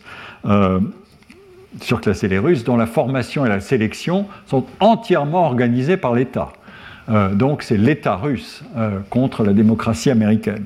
Bon, et euh, je passe les détails. Euh, il y a eu entre-temps des échanges. Euh, Gilels et Oistrakh sont venus jouer aux États-Unis, donc euh, les gloires russes sont venus montrer aux Américains ce qu'ils étaient, capables de faire. Et puis, dans l'autre sens, il y a eu quelques cas. Glenn Gould a été le premier musicien classique nord-américain, en fait, il est canadien, à venir jouer en Russie pendant la guerre froide. Mais on est dans une période où la Russie va lancer son ses Sputnik, euh, lance euh, son premier, le premier missile intercontinental connu. Euh, la Russie a de l'avance. Donc, et cerise sur le gâteau, voilà qu'en 58, pour préparer le concours de 58, la Russie dit eh bien, on va vous montrer aussi sur le plan culturel. Alors, on vous invite, messieurs les Américains, c'était plutôt messieurs, on vous invite à venir participer au concours Tchaïkovski. Et et on vous, promet un jury extraordinaire, et de fait, le jury était quand même euh, assez remarquable. Il était présidé par Shostakovich, russe, euh, avec des pianistes comme Gilels, je vous ai dit qu'il était russe, mais formé en Ukraine. Euh, Arthur Alexander Goldenweiser, qui est un grand professeur. Heinrich Neuhaus, qui est aussi un très grand professeur. Et Richter, qui était bon, la gloire extraordinaire du, piano russe. C'est-à-dire l'élite des pianistes russes. Euh, donc, et le reste du jury était dominé par des pays du bloc soviétique, des membres du, pays du, bloc soviétique. Donc, évidemment, tout était fait pour qu'un Russe gagne. Et voilà que. Euh, alors, qui on va choisir du côté américain pour aller euh, dans la fosse au lion? C'est quand même. bon. Alors, on interroge à la Juilliard School, qui est la plus grande école avec euh, peut-être euh, le Curtis Institute de Philadelphie, euh, de, formation de pianistes. On interroge et il y a là une professeure de piano qui est très connue, qui s'appelle Rosanna Levin, qui est d'elle-même d'origine russe, en fait de Kiev. Donc vous voyez, hein, dédier mon, mon, cours au peuple ukrainien, c'est aussi passé par là. Et j'y tiens beaucoup. Et Rosanna Levin est une, grande spécialiste du répertoire russe, et notamment du répertoire romantique et post-romantique russe, euh, et euh, de Tchaïkovski et, de Rachmaninoff. Et elle dit Van. Il faut choisir Van. Et Van, c'est Van Clyburn. En fait, c'est Van, c'est le diminutif de son prénom, Harvey Lavan Clyburn. Et on envoie ce jeune homme, euh, ce grand Texan blond, euh, euh, aux cheveux frisés, aux yeux bleus, enfin bon, américain si on veut, enfin caucasien, pour faire le lien entre les continents. et surprise générale, il arrive en finale et il remporte le, il remporte le prix. Le public est complètement séduit. Euh, il adule euh, Van Cliburn dans les rues, on l'arrête pendant les, épreuves. il, est, immédiatement reconnaissable puisqu'il est très grand, etc. Enfin bon, bref, c'est devenu une quasi-vedette et, le public, bon, euh, c'est, le public russe est assez, est très mélomane je l'avais, euh, compris et mesuré à, quel point, quand j'étais allé moi-même en Russie et que j'avais tenu à assister à des concerts euh, dans la grande salle du conservatoire euh, de Moscou et puis à Saint-Pétersbourg, je vous assure que c'est quelque chose. donc, le public est, enthousiaste et voilà que le jury, en toute indépendance, dit c'est lui le vainqueur. Alors les officiels sont absolument terrorisés en disant mais comment est-ce possible? Et ils vont consulter Khrouchtchev pour dire mais est-ce qu'on peut vraiment euh, désigner un vainqueur américain comme ça? C'est pas possible. Est-ce qu'on peut lui attribuer la, victoire? Et alors Khrouchtchev interroge le président du jury et lui dit et alors est-ce que c'est vraiment le meilleur? Et le président du jury dit oui c'est le meilleur. Alors Khrouchtchev dit, eh bien alors, il faut lui donner la médaille d'or. Et voilà comment euh, une, euh, ce qui aurait pu devenir un scandale si euh, Khrouchtchev avait dit, ah non, pas question, on est dans la guerre froide, etc. et voilà comment on résout le problème. Autrement dit, ce qui aurait pu devenir un biais gigantesque, euh, de préférence nationale s'est retourné euh, contre, le, risque de biais. Euh, mais vous voyez que bon, les candidats russes ne sont pas trop mal lotis après. Ça ne s'est pas vraiment reproduit très souvent, même si ensuite, par exemple, on a partagé le prix suivant en 1962 entre un russe et un anglais. John Ogden, qui est aussi un cas étonnant quelqu'un d'assez autiste, qui était un, mathématicien aussi. Enfin bon, bref, je ne peux pas tout commenter, sinon ça ne va pas. Euh, et, voilà, donc les Russes ont, été bien servis dans ce concours. Donc, mais le premier coup, euh, voilà. Et c'est un des grands problèmes d'ailleurs de ces histoires de nationalité. Euh, un des tests les plus amusants à faire, c'est le fameux concours de l'Eurovision. Euh, voilà. Est-ce que vous savez comment ça se passe Les pays euh, qui sont voisins les uns des autres, est-ce qu'ils votent pour, euh, pour leurs camarades ou est-ce qu'ils votent contre, etc. Enfin bon, il y a eu toutes sortes de recherches là-dessus qui démontrent comment un jury peut être biaisé. De même, l'effet d'ordre dont je reparlerai, est-ce que ceux qui passent en premier sont désavantagés par rapport à ceux qui passent en dernier? Enfin bon, il y a plein de biais possibles. Et, et un des biais, c'est évidemment le nationalisme musical. et ça, c'est le plus le plus terrible d'une certaine manière, parce qu'il détruit l'esprit et la, culture internationale de, la musique et de ses, carrières, etc., etc. Mais là, il a été évité. Euh, alors, euh, je termine cette, séquence-là. Euh, c'est quand même une histoire intéressante à, à raconter parce que j'essaie de montrer dans quel univers se déplace dans quelle dimension se déplace cette situation de concours, qui pourrait être une petite histoire d'un petit monde, etc. Mais en fait, il a des enjeux. J'essaie de vous montrer les enjeux qui, sont par derrière et qui sont extrêmement nombreux. Euh, alors, euh, la question est euh, ensuite, qu'est-ce que veut dire au fond la victoire à un concours? Et là, on interroge, je m'appuie encore sur ce texte, euh, donc il, aborde ces questions-là, euh, cet, article de ce magazine. Euh, comme dit le, nommé Spooner, dont on a déjà entendu parler, premier, être, gagner un concours, ça ne, veut pas dire que vous êtes, effectivement le, meilleur candidat parmi ce groupe de personnes. Peut-être, mais vous êtes surtout euh, probablement très bien préparé. Deuxièmement, euh, le jury vous a apprécié, mais est-ce que ça dit plus que ça? Euh, Voilà la grande question. C'est-à-dire, c'est contingent, competitively contingent. C'est exactement ça. Vous êtes dans une situation, on vous a bien préparé, un jury a voté, il est comme il est, c'est ce jury-là, un autre jury, etc., aurait pu voter autrement. et euh, et ce jury, comment est-ce qu'il a voté lui-même? Et c'est ici qu'on introduit euh, ces fameuses questions de, biais. Euh, est-ce que les jurés qui sont professeurs de ces, des étudiants sont habilités ou non à, voter? C'est une, une, sacrée question, parce qu'ils peuvent évidemment tirer dans, dans tous les sens. normalement, ils devraient se récuser et se mettre en retrait, etc. mais ça n'est pas fait par tout le monde. donc, euh, c'est un des points qui est discuté et les règlements sont sans arrêt en évolution pour essayer de corriger ces affaires-là, mais sans détruire non plus le système. Euh, si on va euh, créer trop de règles à la fin, bon, peut-être qu'on n'aura plus rien du tout. on n'aura que des vainqueurs, ce qui serait peut-être voilà une manière d'obtenir la coopération et jamais la compétition. et le, fond du fond, évidemment, c'est euh, mais sur quoi est-on jugé au juste et, qui crée cette situation de subjectivité. Et là, je vous donne euh, euh, les, propos de celle qui figure ici c'est cette violoniste-là. je trouve que c'est une très belle image. Hein. ça doit être le double concerto de Brahms pour violon et violoncelle.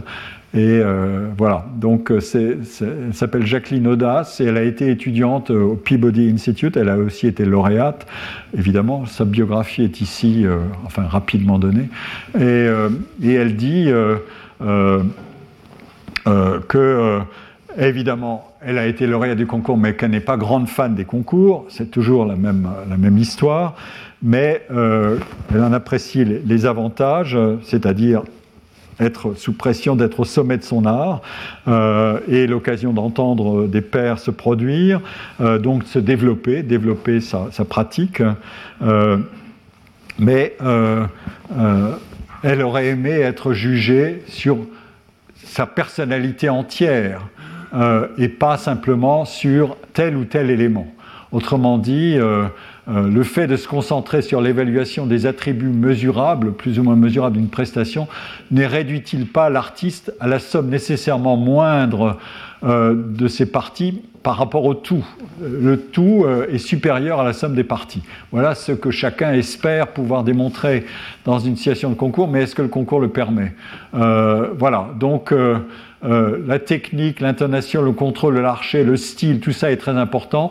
Mais pour moi, ce qui compte avant tout, comme euh, en tant que musicienne, pardon, euh, c'est que c'est ce que l'on communique au public. Donc voilà, et le public est là, il, est présent. Donc, et il y a un vote du public, généralement, à la fois par ses applaudissements, ses engouements, ses capacités de faire scandale, de, faire de mettre la pression d'ailleurs sur le jury. C'est une sacrée question, ça. Voilà le, voilà le, euh, problème. Euh, une, évaluation holistique, c'est-à-dire vous prenez le tout, et vous ne le décomposez pas entièrement en, une minuscule série de, de, notes sur telle ou telle dimension, ou une évaluation euh, totalement critériologique, où vous dites, ben, je vais noter, je vais additionner, euh, bon, euh, j'ai ma, ma, façon de noter, si je dois noter sur 30, eh ben, je vais donner 5 pour la précision, 5 pour l'inspiration, 5 pour la qualité du son, etc. Enfin, bon, et, mais il n'y a pas de règle absolue non plus sur la, manière dont les, jurés doivent noter.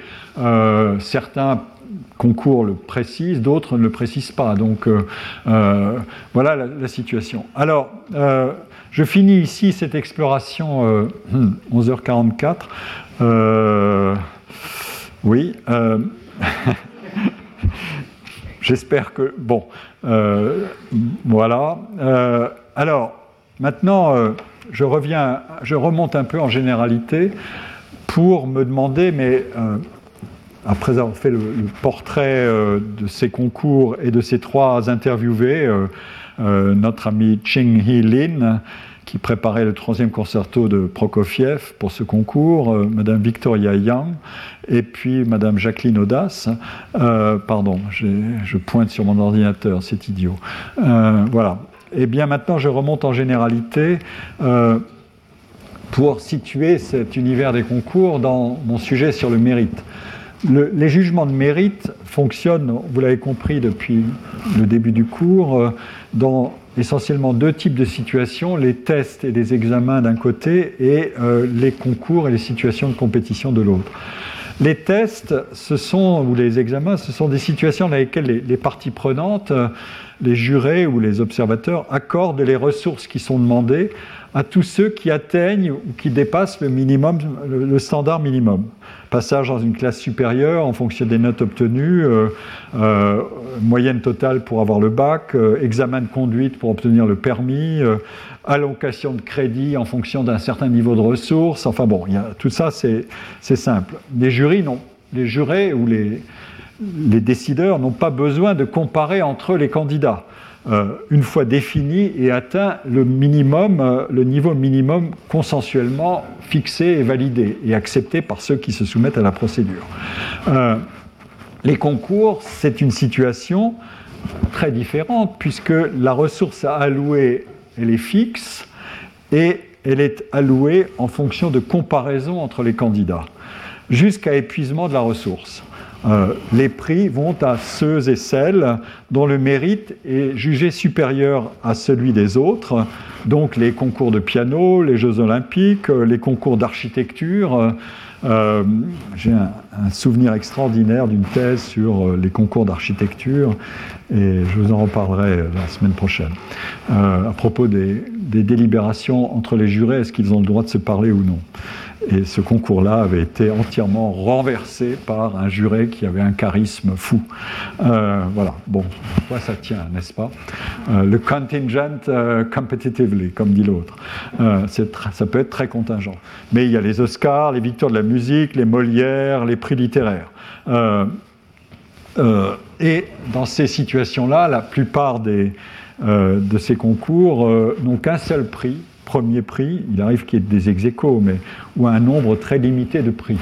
Et le nombre de prix ne varie pas avec le nombre de candidats. Euh, le marathon de Paris, qui va avoir lieu bientôt, si vous avez 50 000 participants, vous n'avez qu'un vainqueur, point final.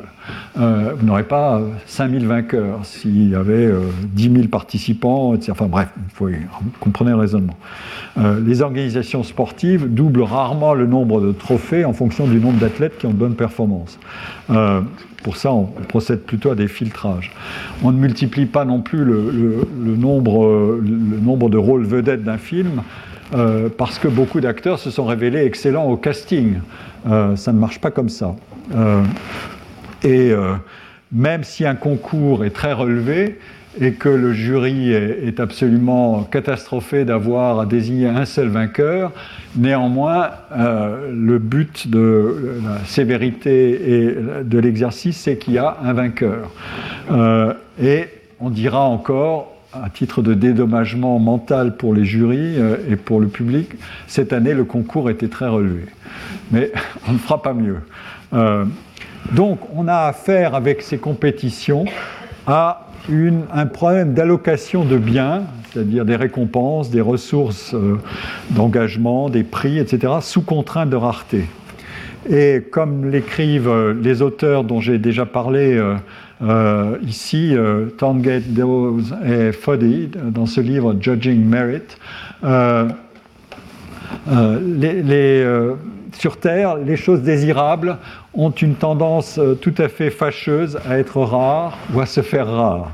Euh, les diplômes universitaires de valeur, les emplois intéressants, les mécaniciens compétents, euh, les médecins de qualité, les bons rôles au cinéma, les médailles d'or de toutes sortes dans les compétitions, les bureaux d'angle dans les, dans les, emplois euh, de la direction, euh, les places de parking euh, pas trop loin de la sortie, les subventions de recherche, les publications dans les bonnes revues scientifiques, la beauté, les admirateurs, la célébrité, le statut, l'attention, l'attention. L'attention est un bien extraordinairement rare, accorder son attention. Tout le monde est à la quête de cette attention, moi y compris. Euh, et, le temps, euh, par définition, semble tous être, comme ils disent, plus convoité qu'accessible à tous ceux et à toutes celles qui le désirent. Et donc le problème qui se pose immédiatement, c'est euh, qui donc devrait obtenir ces ressources rares? Par quels moyens? Et en fait, il y a un certain nombre de moyens pour se procurer toutes sortes de ressources rares. il y a d'abord la violence. En dédiant mon cours au peuple ukrainien nous savons de quoi nous parlons, l'agression guerrière, mais aussi les menaces, l'intimidation, euh, l'extorsion, le vol. Euh, je me souviens d'une magnifique thèse qui a donné lieu à la publication d'un livre qui s'appelle Les Marchands de l'Aube, euh, dont l'auteur avait fait un terrain sur le marché aux puces de Saint-Ouen. Et le marché aux puces de Saint-Ouen est alimenté essentiellement par des, ce qu'il appelait des prélèvements furtifs ou des redistributions euh, euh, involontaires. Enfin, euh, il, employait toutes sortes de, périphrases pour éviter d'employer le mot vol, parce que s'il avait dit vol, je pense qu'il aurait été grillé sur son terrain.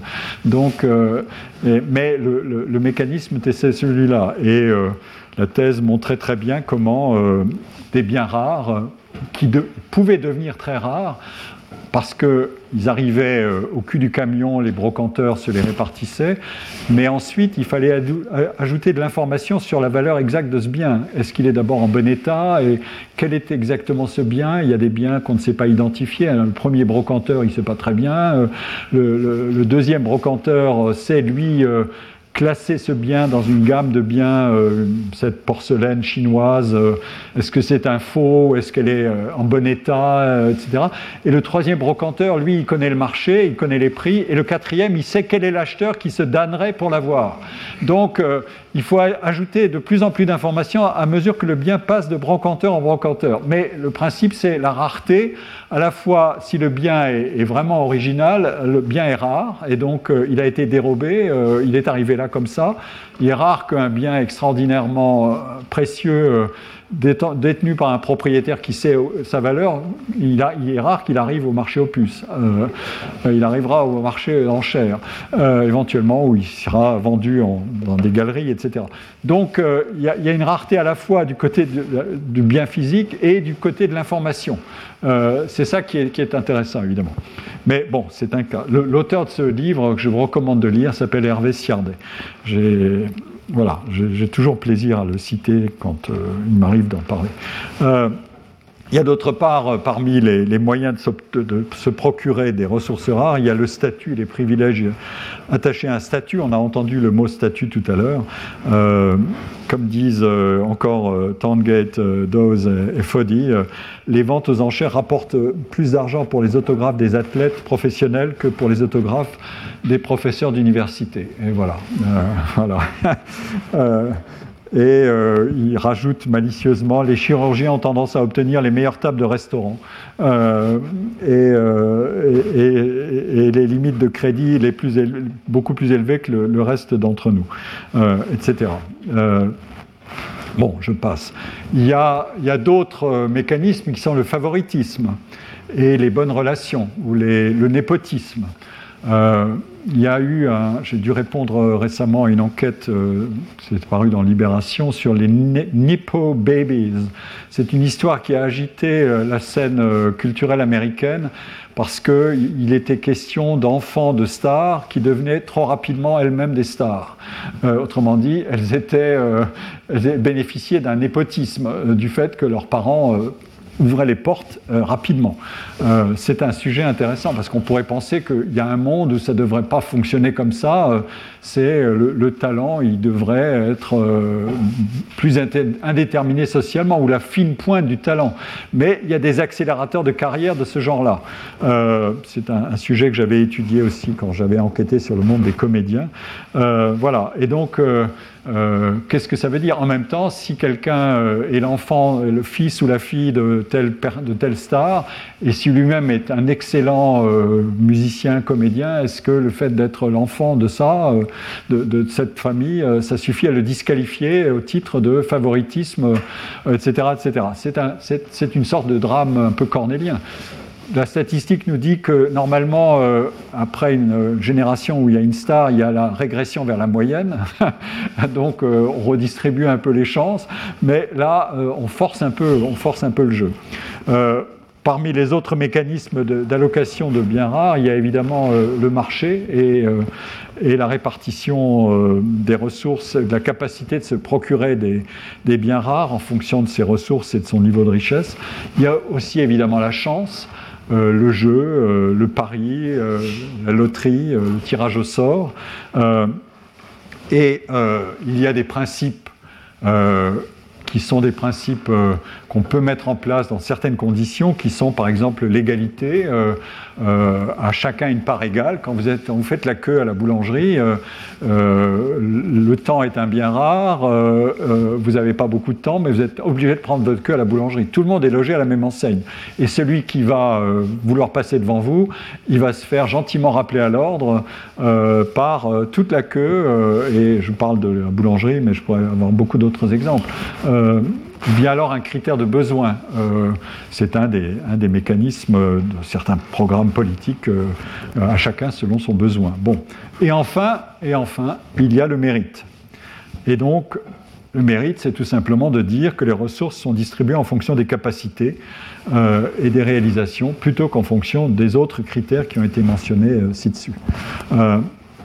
Et l'une des raisons les plus importantes de la popularité du principe du mérite, même si dans certains univers dans certaines conditions il peut être très controversé, on, en a déjà parlé, c'est probablement l'hypothèse selon laquelle c'est un principe qui est plus juste et plus équitable que les autres. Le favoritisme, ça marchera jamais. Euh, le parrainage, euh, le système de euh, le patron de, de tel dans telle université ou dans tel hôpital qui dit moi je nomme moi-même mes successeurs, etc. Pas de concours, rien du tout. bon, ça c'est un temps qui doit être normalement révolu. donc ce système est en, en principe plus juste. et donc mais la question qui se pose, évidemment, et je vais arriver à, la fin du cours, la question qui se pose, c'est s'il est plus juste, est-il toujours plus équitable? Est-ce que les procédures sont équitables? Et, euh, on entre ici, évidemment, dans toute une gamme de, problèmes. Euh, parce que euh, les jugements de mérite contrairement à ce que nous affirmait au début ChatGPT, ils ont une fâcheuse tendance à être plus souvent subjectifs qu'objectifs. Euh, les critères de mérite peuvent varier entre les jurés qui évaluent le mérite d'un même ensemble de candidats dans le cadre d'un même concours. Euh, même s'ils sont d'accord sur les critères à utiliser pour évaluer le mérite, les jurés peuvent ne pas être d'accord sur la pondération de ces critères. Et, ça va de même quand vous êtes dans un jury de recrutement d'un jeune collègue, c'est exactement le même mécanisme, le même problème. Euh, vous avez beau être un savant euh, d'osimologie et de critériologie, euh, formé aux sciences sociales et tout le tralala, on s'empoigne comme des chiffonniers. Donc, qu'est-ce qui se passe? Et même les, jurés peuvent être en désaccord sur la question de savoir s'il est bon ou mauvais d'être en désaccord. C'est un des problèmes, c'est de fixer des méta-règles.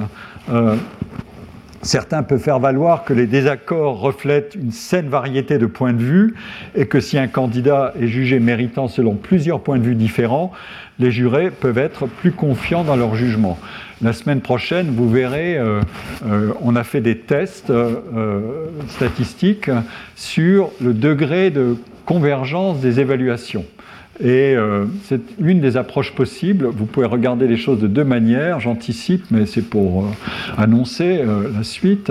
Vous pouvez regarder comment se comporte un juré candidat par candidat au fur et à mesure des, épreuves et du déroulement des sessions d'audition des candidats et des tours successifs qui éliminent une partie des candidats. Donc vous regardez le comportement d'un jury, d'un juré, et puis vous regardez celui d'un autre, et, vous regardez si, si le s'il se comporte de manière assez cohérente dans le temps, ou s'il a des sautes d'humeur, des choses comme ça.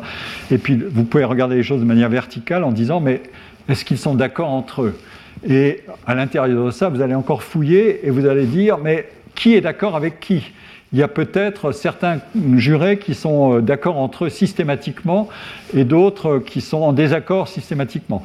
On a même fait des tests, j'espère avoir le temps de les montrer, euh, qui montrent qu'il peut y avoir des clics des jurés qui s'entendent entre eux pour noter de la même manière euh, tel ou tel candidat ou, virer ou désinguer tel autre candidat. Et ça, évidemment, ce sont toutes les pathologies et il y a des votes stratégiques. Euh, je, vois que tel candidat est très très menaçant parce qu'il est excellent, je vais le, désinguer, je vais le sous-noter. Il, y a des cas fameux de scandales, notamment au concours Chopin, je vais finir là-dessus. Ça a impliqué malheureusement un grand pianiste français euh, qui a fait une très belle carrière aux États-Unis, mais bon, il est maintenant bien âgé, mais je ne donnerai pas son nom, qui, a, euh, qui est connu pour avoir sous-noté de manière dramatique celui qui allait devenir le grand vainqueur du concours Chopin de Varsovie. Il était le seul à lui avoir collé un au lieu de 9, euh, de 10 ou de 9. On demandait à quel rang on voulait classer ce candidat-là en finale, et il avait dit 1, sur, alors que 10 c'était le meilleur rang, le plus élevé, 1 c'était le plus mauvais. Et de tous les jurés, ils étaient une vingtaine, il était le seul à l'avoir classé là. Tous les autres, c'était, ça se baladait entre 9 et 10. Alors, euh, question, qu'est-ce qui se passe euh, Est-ce que c'est l'idiosyncrasie du jugement ou est-ce que c'est une mauvaise humeur ou est-ce que voilà Donc voilà, on en est, on en est, on en est là. Eh bien voilà, j'ai fini mon heure, mes deux heures, pardon. Je vous remercie beaucoup de votre attention et et la suite euh, la semaine prochaine pour entrer dans soulever le capot. Merci. Retrouvez tous les contenus du Collège de France sur www.colège-2-france.fr.